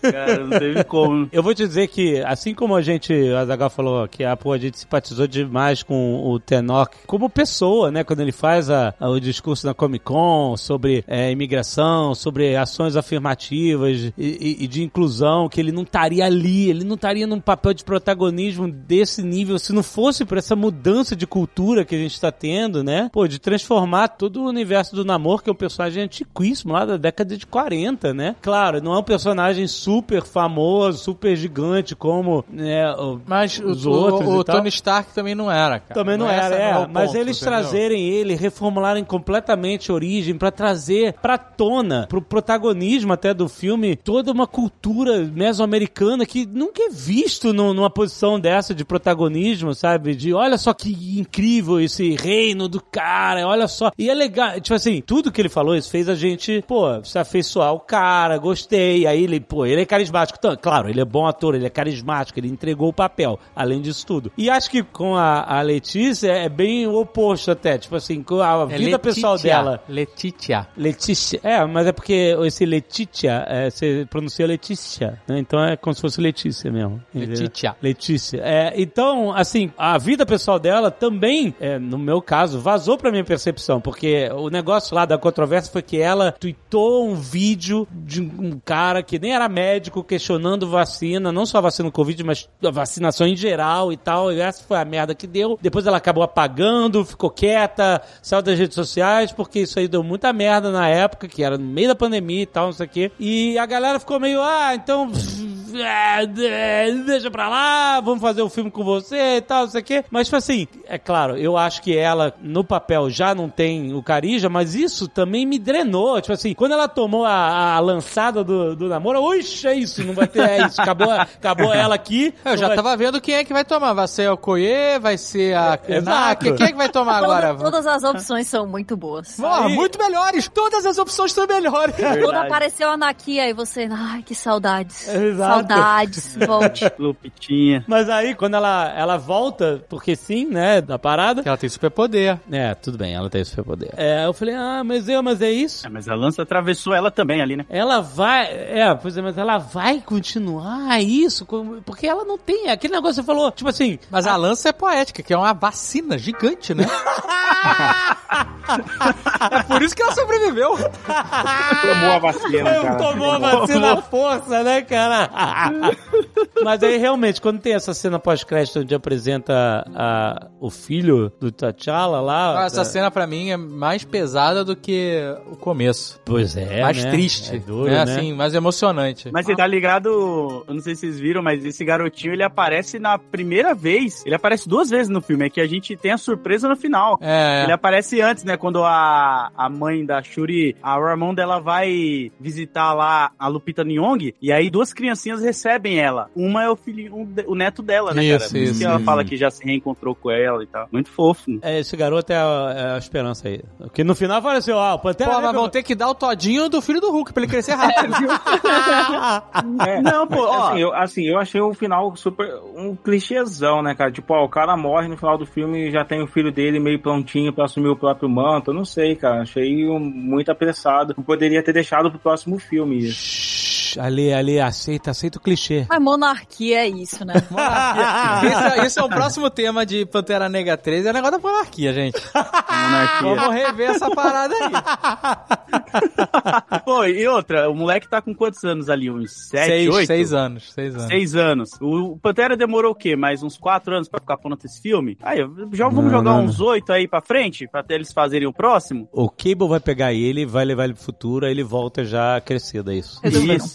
Ele, ele tem até o nome do pai, T'Challa. Ninguém nem vai lembrar da Shuri, cara. Daqui um tempo ninguém vai lembrar. O que eu Mas- achei mas foda aquela foi ele estar foi no. Haiti. Eu acho que isso é, é mais uma vez um. É mais uma sinalização dos roteiristas para essa narrativa que coloca os Estados Unidos como um vilão, tá ligado? Porque o Haiti tem uma grande, um grande contexto. O Haiti seria a Wakanda do mundo real se ele tivesse é, sobrevivido às pressões econômicas de todos os outros países após a sua a própria revolução. Porque o Haiti teve essa revolução Isso. e aí depois todas as sanções econômicas que devastaram ele. Então acho que o fato de da Lupita e o filho do próprio T'Challa tá lá no Haiti é mais um easter eggzinho assim, mais um desse foreshadowing que a galera tá lançando pra, olha, é, isso tudo tá mostrando uma, uma grande narrativa anticolonialismo que tá, e principalmente apontando o colonialismo para os Estados Unidos. Aliás, isso é- eu acho que é a- o tema mais importante dos filmes Pantera Negra, né? É de trazer pra cultura,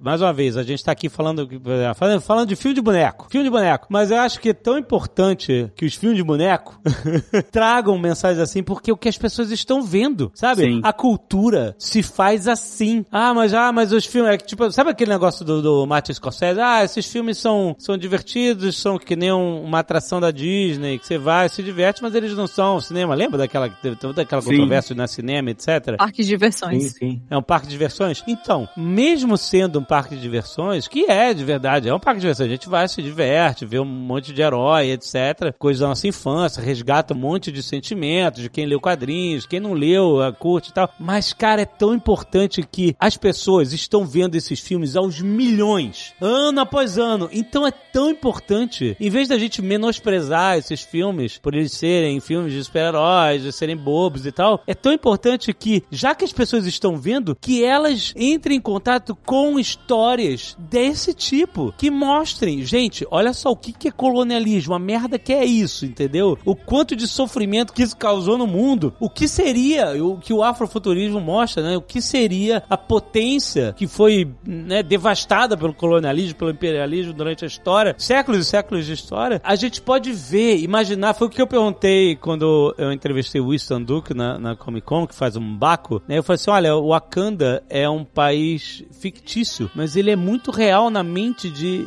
de milhões de pessoas, né? E, e- e aí eu perguntei o que, que ele acha desse fenômeno, né? E ele falou justamente, cara, isso, é isso, é sobre isso, né? Esse tipo, e o Ale que tá aqui, que é escritor de afrofuturismo, é uma pessoa que pode corroborar ainda mais isso. Tipo assim, essas mensagens têm que estar, mesmo que seja imaginário, mesmo que seja ficção, mesmo que seja num filme de super-herói, é muito importante que elas sejam passadas. Então, esse filme é muito mais importante por tudo isso do que o que ele é pra fase 4, o que ele é pra fase 5 Com da certeza, Marvel, com etc. certeza. entendeu? Nossa, E, inquestionável. e- e tem um aspecto assim que o Esse Pantera Negra 2 ele conseguiu concluir de uma maneira fenomenal, por isso que eu disse no começo que ele não é um filme de super-herói, que é, eu acho que 70% da narrativa dele, do plot dele, é envolto a história de três, quatro mulheres que estão fazendo tudo acontecer. Então, só que essa narrativa ela acontece de uma maneira que o fato de você estar acompanhando a saga e as aflições de quatro mulheres negras poderosas não faz parecer ele um discurso meramente ideológico, porque isso efetivamente seria considerado um discurso feminista, assim, um filme de uma de quatro mulheres e tal lutando contra tudo para salvar o povo, mas eles fazem isso de uma maneira seguindo as regras, as melhores regras do entretenimento, da fantasia, entregando diversão, entregando camadas que, que todo mundo gosta no cinema, que você simplesmente se envolve e depois você para pra pensar, olha, é a primeira vez que eu assisti um filme de super-heróis que praticamente 70% dele é a história das aflições de mulheres. As piadas que aconteciam lá, tem uma piada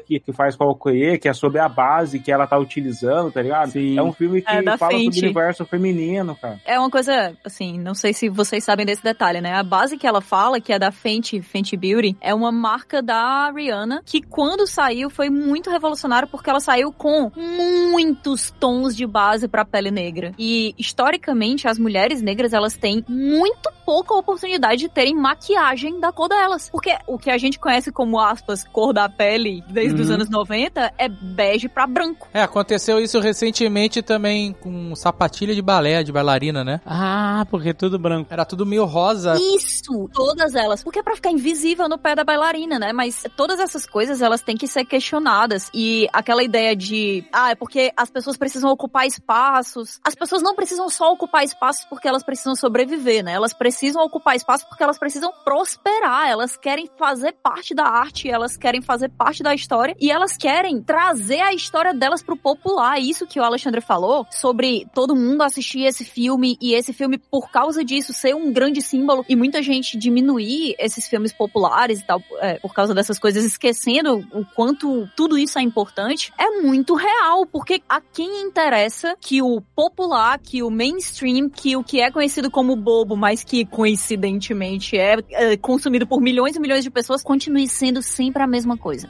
Exato. Sim, é isso aí. Exatamente. Exatamente. É muito fácil você chegar e dizer assim, ah, nossa, mas isso é tão baixo, é tão popular, nossa, eu acho que eles não. Isso aqui poderia ser muito melhor explorado em uma história que, sim, poderia. Assim, idealmente no futuro vai ser. Mas a verdade é que essa história já tá lá há muito tempo. A verdade é que a arquitetura mesmo americana, a cultura mesmo americana, sei lá, tudo que a gente tá vendo agora. Cara, Kamala Khan, sabe, trazendo pra gente cultura muçulmana. Sim. Tudo isso já tá lá há muito tempo, mas por qualquer motivo que seja, ninguém se interessa em ir atrás. E quando você traz isso pro popular, você abre o interesse das pessoas, você abre a curiosidade das pessoas, você cria toda uma geração que hoje em dia sabe exatamente qual é o, o, o símbolo do Wakanda Forever e o motivo pelo qual Wakanda é esse símbolo é porque é a terra prometida e imaginária onde tudo deu certo. Tem um ficcionista que estuda ficção científica muito famoso que é o Patrick Perrinder, e ele tem uma frase que eu amo que é: ao imaginar mundos estranhos, a gente vê nossas próprias condições de vida numa perspectiva potencialmente revolucionária. Ou seja, a ficção científica, ela nasce e o Pantera Negra ele, ele é dentro do, do, da ficção científica uma ficção afrofuturista, ela nasce para ajudar a gente a enxergar os problemas reais do nosso mundo através de perspectivas fantásticas. Quando a gente olha para o que é, por exemplo, Frankenstein, se não um livro totalmente evolucionário escrito por uma mulher em 1800 alguma coisa, onde provavelmente a religião poderia ter mandado ela para forca ou queimado ela como bruxa, tá ligado? Então a, a ficção e a fantasia elas nascem para revolucionar a, o, o, nosso modo de enxergar a realidade. E o Pantera Negra ele é um filme que ele é um fenômeno social por conta disso, porque ele vai inserindo essas camadas não só sobre a comunidade negra, agora principalmente com o Talocan, das comunidades ameríndias aqui da América, as comunidades nativas da América, vem colocar profundidade e fazer com que a gente esteja discutindo aqui, por exemplo, o impacto da base na maquiagem da pele negra, que muita gente não deve nem saber que não existia padrão para isso até poucos anos atrás, cara. Sim. É, e trazer a estética, né? Que é uma coisa que é muito importante, porque o roteiro é importante, essa conexão que você tem com os personagens é extremamente importante, mas também é importante a gente ver a arquitetura de Wakanda. O figurino de Pantera Negra ganhando o Oscar foi, assim, o Oscar de figurino mais merecido dos últimos anos, porque e, e vai ganhar ele de é novo. hein? imaginativo e revolucionário. É, o Power Rangers ele colocaram pra Okoye no final vai atrapalhar um pouco, Não, mas não. acho que ainda ganha. Não, essa é... não, é, foca é. no povo de Talacan. Foca neles. É muito bonito, cara. Tudo, o universo lá embaixo que eles construíram, você fica apaixonado, cara. Não tem como. Não, e sabe o que, que é interessante? Tudo isso é real. Tipo, claro que eles fizeram de uma forma, redesenharam, né? Mas é, é tudo baseado em cultura mais americana. Faz parte da nossa cultura, do nosso mundo, entendeu? Sim. Eu lembro que eu vi muita. assim, quando começou a aparecer as artes deles com as penas e tal, eu vi é, a galera falando, ah, é carnaval, não sei o quê, porque a a gente, no Brasil, a gente tem mais contato com esse tipo de roupas e plumagens, essas coisas,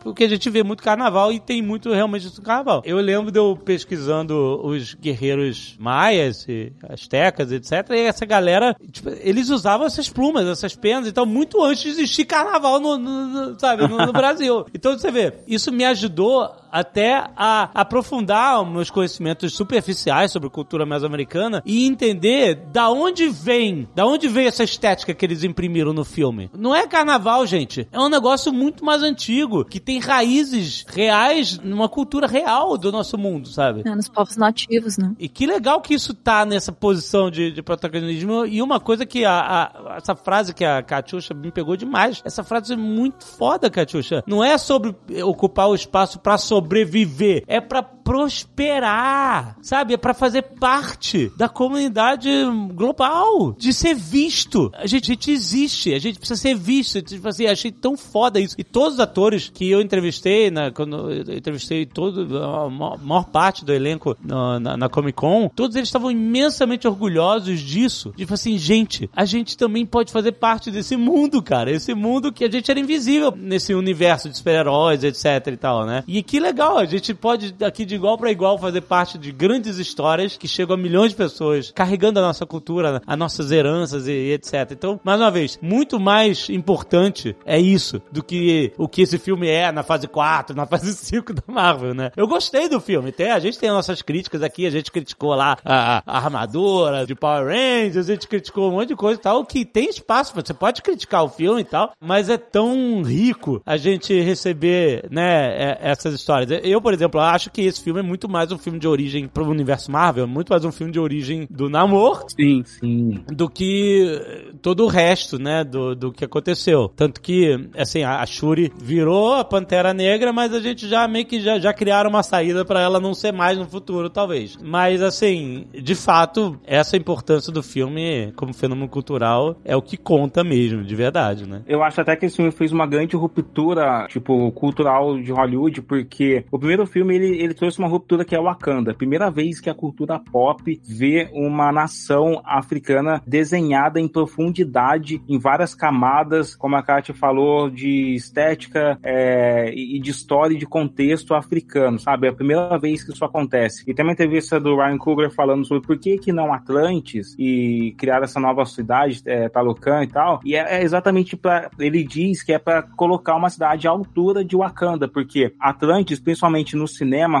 Hollywood, ele se pauta numa tradição até mesmo um pouco racista e preconceituosa, que são dessas cidades perdidas. Geralmente Sim. os filmes da década de 30 e 40 era, olha, tem uma cidade perdida no meio da floresta, mas que quem criou ela não é o povo da floresta, porque o povo da floresta não tem a tecnologia suficiente para construir essa cidade. Então, geralmente, esse imaginário criava estereótipos dessa cidade, que seja Eldorado, seja Atlantis, e, e com pouca profundidade dos povos reais. Talocan não, já é uma cidade construída com uma profundidade dos povos mesoamericanos. Real mesmo, você vê ali símbolos, como você falou, o Alexandre, realmente símbolos, que simbologia que se a galera começa a pesquisar, você começa a entender sobre o nosso mundo e sobre a história pregressa desses povos no nosso mundo. E isso para mim foi uma nova ruptura que esse filme conseguiu trazer, uma ruptura cultural no Hollywood, porque é a primeira vez que fazem isso é, na cultura de massa, na cultura pop, com essa qualidade, com essa estética, com essa direção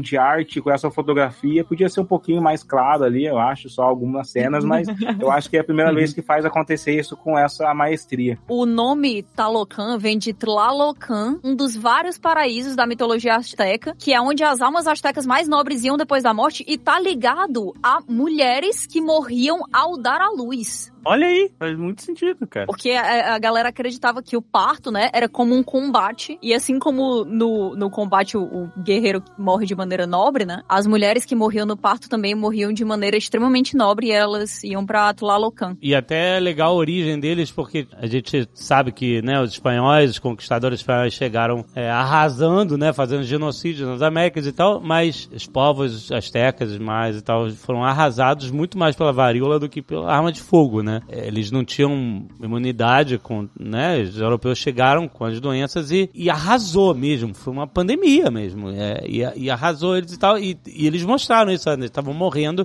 como o Load falou, era da praga, né? Sim. que os europeus trouxeram e, e a ideia deles fugirem pro mar, que é o único lugar onde eles não seriam dizimados, né? E aí, por causa disso, a cultura se manteve lá no fundo do mar, escondida do resto do mundo. Eu achei muito legal, em vez de, ah, não, vamos só inventar que eles por acaso são parecidos com, né, com as culturas mesoamericanas. Não, não, Ah, isso eles legal. são. Isso Eles- foi legal pra caramba. Essa é a origem deles, entendeu? Eles encontraram lá. uma Inclusive, no começo eu fiquei até um pouco confuso, depois eu saquei, porque eles estão fora da água, né? Aí eles tomam lá o, o, Ah, planta. É, o chá submarino lá, e aí eles ficam azulados, entram no mar, e aí né, passam um rolê, e daqui a pouco tá todo mundo cor de pele é, sem ser azul, novamente, né? Aí eu, uai, voltou? Aí depois é que eu me liguei, embaixo d'água, É. a cor de pele Original né? original. Fora d'água que eles ficam azulados. Eu achei maneiro isso, né? Porque é a falta de como captar oxigênio que faz eles ficarem daquela forma. Inclusive porque eh, eu já vi na internet que existe uma doença. Eu já vi na internet, é foda, parece um tio falando. Deu na internet. Deu na internet. Mas eu já li sobre uma doença que deixa a pele das pessoas azul. Vocês já viram Caraca. isso? Não, não. Tem Não. foto, se você botar na internet doença pele azul, vai aparecer. Se chama cianose. Nossa, olha. É uma doença que pode ser tanto por problema circulatório como pulmonar ou intoxicação por gases tóxicos. Normalmente ela dá nas unhas, nas mucosas, mas tem alguns casos que a pessoa fica todo com a pele azul. Caramba. Que bizarro. Nossa. Caraca, tô vendo aqui. Tem um cara que é bem famoso, um, um coroa de barba e... Ah, eu já vi ele. Ele tem a pele super azul, é. Já É vi o Papa esse. Smurf. É muito Papa Papa Smurf. Smurf. Não, é sério. Eu tô lendo aqui uma notícia sobre ele. Assim, a sensação da internet, Papa Smurf falece. Esquece. Caraca.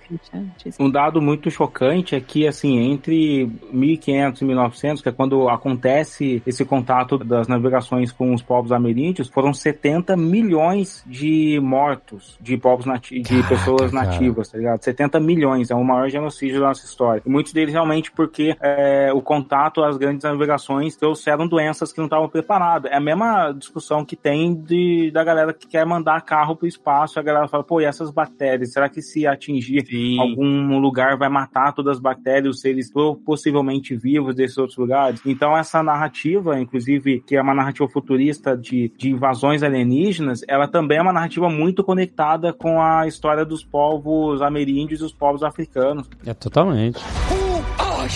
My enemies call me Namor. Pô, sabe uma coisa que eu espero que daqui a um tempo a gente veja? Que eu não, eu não achei, né? Mas, pô, que a dona Marvel tenha feito. Eu achei, eu ficava pelo menos toda hora assistindo o filme, pensando assim, vai aparecer alguma referência ao filme do Mel Gibson, o Apocalíptico. Eu ficava toda hora, tipo, Ah. por favor, aparece. Lembra desse filme? Lembro, lembro. Eu amo Nossa, esse filme, é muito legal. Esse filme foi o primeiro filme que explodiu a minha cabeça no final, cara. Que eu não tava entendendo nada o filme inteiro. Aí você vê no final os espanhóis invadindo, cara. E aí você fica, meu Deus do céu, é um filme sobre como tudo começou, que loucura. Eu achava muito foda, É. mano. Não, é, é, ele, eles ficam. É, filme- teve depois, né? Que o, o menino lá, o Sem Amor, É verdade. ele chega quando a galera já tá dominando. Os espanhóis já dominaram e, e- e passa fogo nos caras, né? Verdade, verdade. Agora, eles, eles mandaram a letra que ele é mutante, né? É isso. Ele fala com todas as letras que ele é mutante. Sim, ele ele fala. fala. É isso É, é a segunda vez ou é a terceira que aparece no universo Marvel a palavra mutante, já que a- apareceu na Kamala Khan, né? É, eu acho que é a segunda. É a segunda, né? E- Mas ele é mais antigo. Ele é mais antigo que a Kamala. É, pela, por enquanto, no MCU, ele é o mutante mais antigo, porque É. ele tem centenas de anos aí, né? É não, a verdade, gente diz em citação no MCU, né? Em voz alta. Isso. Sim, sim, sim. Pelo menos dessa vez eles não. no- Na hora que ele falar, ah, porque eu tenho uma mutação, sou um mutante, eles se seguraram e não colocaram. tararararara. Também teria sido ridículo. Exatamente, né? Porra, aí não. Nossa, eu- eu tô vendo aqui no umas imagens do filme Apocalipse do Mel Gibson. Tem uma cena que eles se pintam todinho de azul, cara. Igual os, os carinha aí, ó, do, do Olha aí. namor. Olha aí. No meu Eu próximo também. livro eu vou trazer essas referências mesoamericanas também, mas mais ligadas a onças. Onças são símbolos de déspotas para a população indígena, sabia? Então eu vou trazer umas paradas assim. Maneiro. Tem uma coisa, assim, não sei se vocês sentiram isso também. Mas é estranho quando a gente vê todo mundo de Talocan conversando no idioma nativo deles o tempo inteiro. E aí a gente volta pra Wakanda e eles falam inglês na maior parte do tempo. Aí depois de um tempo eles também falam Xhosa, né? Sim. Mas tem alguma coisa muito esquisita que a chegada do Namor e da galera toda de Talocan deu uma enfraquecida nessa coisa de ficar falando inglês em Wakanda, cara. É muito estranho. É, é mesmo. É, é a língua de colonizador, né? Mas é, Isso- é estranho porque eu, eu- eu concordo plenamente com o que você tá falando, porque para um país que é totalmente isolado, É, né, não falaria. mundo, não eles falaria. jamais falaram. Eles, não que eles não tivessem capacidade, eles poderiam falar, aprender e saber, mas eles falariam a língua local deles, não falariam inglês. Eles não precisam se rebaixar isso. É, exatamente. É, mas é coisa de filme, né, gente? É- Mas, mas a galera de Talocan não fala inglês. Não. É, eu digo porque existe essa coisa dos filmes, né? Ah, porque os americanos odeiam ler legenda e tudo mais. Mas eu, eu tô vendo, e eu gosto muito disso, cada vez mais se tornar bizarro eles quererem colocar inglês em coisa que não cabe. Inclusive, tem uma hora que, na hora que a Shuri e o Namor voltam ali na, na aeronave e encontram a galera que tá lutando, eles falam o, o grito de guerra no idioma tradicional deles, e na hora que ela fala Wakanda Forever, eu fiquei, caraca, É, pode escrever, é muito estranho mesmo, né? Pois é. Dá uma quebrada, né? me tirou assim que eu fiquei, nossa, não, não, não tinha notado o Shuri aqui, realmente. Eu entendo que nesse contexto é estranho, assim, os no mundo Marvel, os alienígenas todos falam inglês, né? A gente tem que simplesmente abstrair essa parada. E a gente tem que abstrair que a galera também fala debaixo d'água e, ok, é isso. Total, eu digo mais assim, a justa posição das duas coisas acabou me trazendo uma estranheza muito maior do que no primeiro filme. Eu não, não esperava sentir isso. É. Não, mas calma aí, a galera fala debaixo d'água porque eles tomaram a planta ali. E aí ela faz esse negócio. Porém, teoricamente precisa de oxigênio pra. E- Não, eu sei, você deixa pra lá, eu sei. Os eu caras ficaram super fortes. Os Cree, os Cree falam inglês, é isso que... Exato, Nerd todo fala mundo- verdades é. Não tem jeito. Mas que é bizarro, é bizarro. Eu achei essa cena que o Lord já falou da Rainha Ram- Ramonda aparecendo do nada ali no plano mítico pra Shuri, a coisa mais zoada de todo o Eu filme. não gostei, não. Porque eu não, eu não consegui entender se a Shuri tava no estado psíquico alterado de novo, ou do nada ela apareceu no, no céu igual aquele filme do Rei da Água da Dan Sandler, tá ligado? Simplesmente ela tá matando o cara e de repente aparece a, mulher, a mãe dela, ó, não mata não, sabe? Do nada, opa, foi um surto. Foi a coisa mais zoada do filme, cara. É, É. quando a pessoa. Não tem aquele negócio que a pessoa toma ácido e aí de repente fica preso na célula de gordura e dá uma liberada depois? e a pessoa tem uma viajada. É o que aconteceu com ela. Eu não sei se isso é. É, pode ser. Não sei se isso é lenda, mas eu já ouvi essa história. É uma rebordosa, deu uma rebordosa. Foi, não, foi um corte muito estranho, porque veio sem preparação nem nada. É, eu não gostei não, cara. E ainda mais que ela tinha todo aquele lance com o Killmonger ali e tal. Aí eu falei, beleza, não vai aparecer mais outros parentes dela não, tá ligado? Já foi só cota de falar com os seus parentes que foi dessa pra melhor. E aí do nada aparece piscando. Eu vou confessar que quando o Sem Amor vacinou ela, eu fiquei feliz. Eu falei, nossa, puta, bom demais. Bom demais. Obrigado por tudo aí. A gente se vê, tá bom? Obrigado, meu. Obrigado. E aí, quando ela volta, eu falei, ah, não, tia, fica lá, não. Uma coisinha que me preocupou, ela arrancou a asinha do pé do namoro ou ela só deu uma quebradinha? Porque como que ele vai voltar ao normal? Pô, eu senti aquelazinha, hein? E aquilo ali doeu, hein? Aqui foi o Mindinho. Foi o Mindinho. Aquela. Exato. Ali foi maldade. Eu não teria coragem de estar lutando contra um cara que tem duas asinhas no pé e dar um golpe baixo desse, cara. Justo na Mas asinha, cresce, não cara. cresce? Casinha. Tipo de galinha. Galera, falando na asinha, eu achei uma solução muito incrível. O voo dele ser como se ele estivesse andando no ar. Foi Ele legal, mas eu acho que o sound effects. Não, fraco. não, legal, não, foi Não, não, legal. fraco. Não, foi. Não, cara, não, Pra a gente ficou um- zoando que ia aparecer um drone. É, mas tinha que ser. Mas o cara não. pesa mais de 100 Não. quilos, tá brincando? Você é a energia que aquela asa tem que fazer? A asinha não segura. Zzz, zzz, zzz. Tinha que ser um barulho insuportável de drone. Não, Ele eu, deve treinar muita perna, pelo menos, na academia, né? eu achei muito, mas eu achei ele rápido, ágil. O cara dava uns piques no ar, subia, dava uma. fazia um zigue-zague, eh, dando. Caraca, eu achei. Eu achei o namoro todo foda demais, cara. Muito, personagem muito maneiro. E o fato dele. Ah, ele precisa da. Ele vai ficando fraco sem água. Achei maneiro, não. O cara precisa. Tem uma kryptonita. Não, a Zagal gosta disso. O personagem Eu tem. gosto, mas esse cara se fudeu quando ele for lutar contra o Kang, né? É, então, eu fiquei pensando nisso.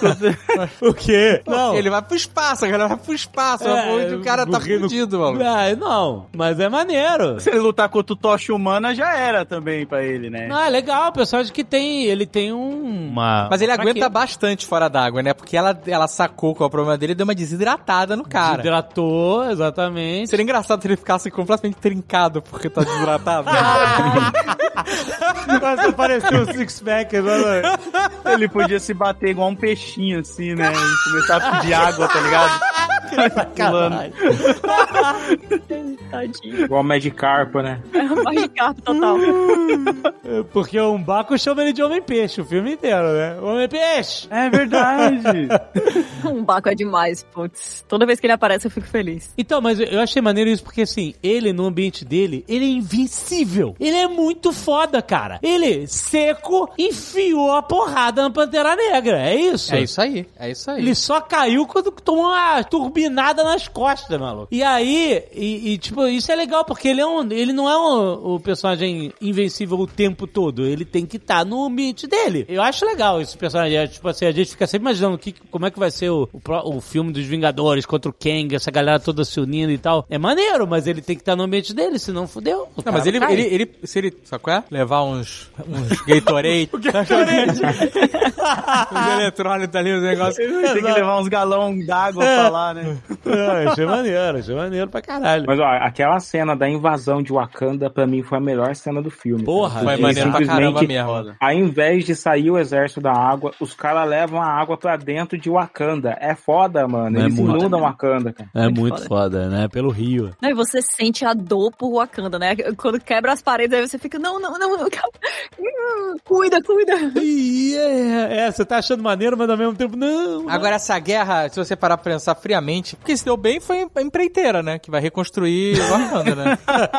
Então, mas eu- acho que tem até uma mensagem aí na ideia de, tipo assim, olha, vocês não são inimigos, mas eles estão fazendo vocês brigarem entre si. Lá, os colonizadores, sabe? Os, os poderes, o 1%, etc. Ele, eles querem justamente isso, porque no final ele foi brigar com a Kanda pra antecipar um problema que ele ia ter depois com o resto do mundo, né? Que ele falou assim, ó, Ah, calma, o pensamento de Wakanda é assim. Eu não tô brother do mundo, mas o mundo fica lá e eu fico aqui. Esse é o rolê de Wakanda. é, mas ele foi falar assim, ó. O o sem amor é sem amor mesmo. Quem fala assim, eu tô legal com o mundo, eu quero queimar essa porra toda. Então, porque eles vieram atrás de mim por causa desse Vibranium aí. Vibranium. Que eles nem sabiam que existia. Aí vocês começaram a se mostrar pro mundo, ah, que Vibranium, ah, que legal. Não, eles não, não foram atrás do namor. Eles acharam o Vibranium e o namor foi lá e já cortou as asinhas da galera, mas ele falou: os caras estão chegando. É isso que ele falou. Que eles Então. sacaram que, que o, o, o, o Pantera Negra, o senhor doutor Pantera Negra, contou pro mundo que tem Vibranium. Isso. E agora esses caras estão procurando essa merda em tudo que é lugar. Então, mas aí ele foi responsabilizar o Wakanda, mas na verdade ele tem que chegar além disso, porque não é o Wakanda. O responsável é como a, a Ramonda falou. O problema não é a tecnologia e o, e o material e os recursos. O problema são vocês. O que vocês fazem com essa porra, entendeu? Vocês travam guerras, vocês dominam, vocês escravizam, caralho e tal, não sei o quê. Então o problema que o, o, o Namor tinha que enxergar o problema além de Wakanda, né? Acabou enxergando com Wakanda. É claro, eles trouxeram aí é, referência de quadrinhos, porque teve guerra entre Wakanda e Atlantis nos quadrinhos, né? A, a própria Shuri, né? É, guerreou contra o Namor. Então, então eles estão trazendo aí referência dos Mas quadrinhos. aí porque aí entra o meme do Michael Caine, né? Fazendo o Alfred. O quê? Some man just wants to see world burn. Mas sabe o que, o que que eu vou deixar vocês tristes agora? Que esse filme não teria acontecido se a Riri Williams não tivesse entregado o trabalho de escola dela. Já parou pra pensar nisso? A gente ia ter visto só o velório do Chadwick É, Boseman. O exato. resto inteiro não teria, porque os Estados Unidos não ia estar procurando Vibranium, Namor ia estar lá em Talacam por anos, e a É. Riri Williams ia estar fazendo os robozinhos dela no YouTube, que nem ela fala que tem um canal. Eu vi algumas pessoas falando assim, ah, esse seria o melhor filme de heróis da Marvel e tal. Eu acho que em- é, enquanto roteiro, tem uma porrada de furo absurdo. Eu acho que tudo que a gente falou dos aspectos de como ele consegue traduzir as questões sociais, culturais pra cultura pop, isso é o, o- o grande poder do Pantera Negra 2. Mas esse roteiro realmente tem alguns furos, porque se você parar pra pensar, nem os wa- wakandianos, wakandanos conseguiam chegar em Talocan, porque eles nem sabiam que Talocan existe. Então o Namor não precisava nem se preocupar com os humanos chegando em Talocan, porque ele, nem os wakandanos sabiam que ele existe. Aí ele, a- além de se preocupar com os wakandanos, ele se preocupa com o trabalho de escola da Riri. Então é meio zoado mesmo essa parada toda, cara. O fato dela ser o, o, o gatilho que faz tudo isso acontecer, porque ela criou uma máquina que o exército pegou. Isso é muito ruim, né, cara? Ah, cara, mas é- na real, ser ela, não- em algum momento isso ia acontecer. Você entendeu? Não, Que podia, os- mas, mas tá entendendo que isso é muito ruim porque é uma maneira de botá-la no filme, mas ficou muito Não, forçado. porque a personagem dela ficou meio fora da. da porque história toda essa ali. história podia acontecer sem ela. Podia. Podia, tranquilamente. Não tinha namor sequestrando criança, não tinha nada disso. É, Podia ter, ah, os caras estão achando a gente e vão ficar do meu lado ou não vão? Se não ficar do meu lado, eu vou matar vocês. E, e era a mesma história. É, sem ela, sim. sem ela na- É. no rolê, sabe qual é? Total, total, total. É, ela entrou pra não servir o roteiro e depois ela foi usada basicamente como uma donzela em perigo por muito tempo, né? Sim. Ah, Isso ela é tem que ser protegida estúdio. e tal. E tem umas cenas que são muito ruinzinhas mesmo. Ela, primeiro ela bota a armadura dela caseira e aí ela tenta voar lá em cima pra detonar o drone. Ela não queria encrenca com ninguém e daqui a pouco ela tava engajada em derrubar um drone. Sim. Ela tem umas motivações muito esquisitas. Aí depois, eles fizeram isso tudo só pra lá no final ela fazer a mesma coisa, só que agora com uma roupa que pode subir a- aquele ponto e, e- e ajudar a capturar o namoro, sabe? Sendo que a gente já viu isso do Homem de Ferro 1 em 2008. É, é muito fraco, cara. É, E outra? Inclusive, toma tempo de, tempo de tela nesse filme aqui que é muito precioso, né? Essa galera do FBI não caçar vibrânio no meio do oceano. E aquele. Caraca, eu esqueci o nome. O Celestial. Maluco! A galera esqueceu fodamente que tem um celestial no meio do oceano. Por que, que vocês não vão minerar aquilo, mano? Exato, brother! Porra, cara. Tem tanta coisa pra esses caras fazer. Mas não, vamos cobrar o trabalho da escola da Riri Williams. é isso. Não, sabe, sabe outra coisa que eu achei muito vacilo? E aquela agente lá que grampeou a pulseira de Wakanda, cara. Eu tô até agora pensando em como que ela conseguiu fazer isso, grampear as ligações do cara do Ross pro pessoal de Wakanda, cara. Eu imaginei que ela botou um microfone, porque aí o cara só ouviu, a parada não viu a voz, e aí ele, o microfone grava os áudios. A galera ouvindo o áudio em público alto, né? Sim. Mas o Ale, o Ale tá certo. Já sei, Ale, ninguém explica exatamente como ela fez isso e whatever, Não, né? tem uma hora que é muito ruim, que ele vai falar com a rainha e ele bota a pulseira por debaixo do celular pra fingir que é... Porra é essa, cara? Por que, que ele só não coloca a pulseira no pulso enquanto ele segura o celular? cara. Mas ele não tava perto de gente ali? Não tinha... Mas ele não precisava ficar com a pulseira do lado do celular, porque a parada não funciona dessa forma. É uma tecnologia avançada, tanto que usam um iPhone. Podia, a pulseira não tem um Bluetooth pra ele ligar do celular dele? Aí fica Muito- com a pulseira é no bolso, coisa, aí faz cara. conexão Bluetooth com a pulseira e aí fala do celular. Porque que se tem alguém que usar errado de maneira completamente tosca, é ele, né? É, exato. Porque é, pois é verdade. Perdoável, perdoável. Porque elas até zoam, né? Ah, Lá um iPhone, coisa atrasada e tal. Inclusive a galera do Android, yeah, vibrou.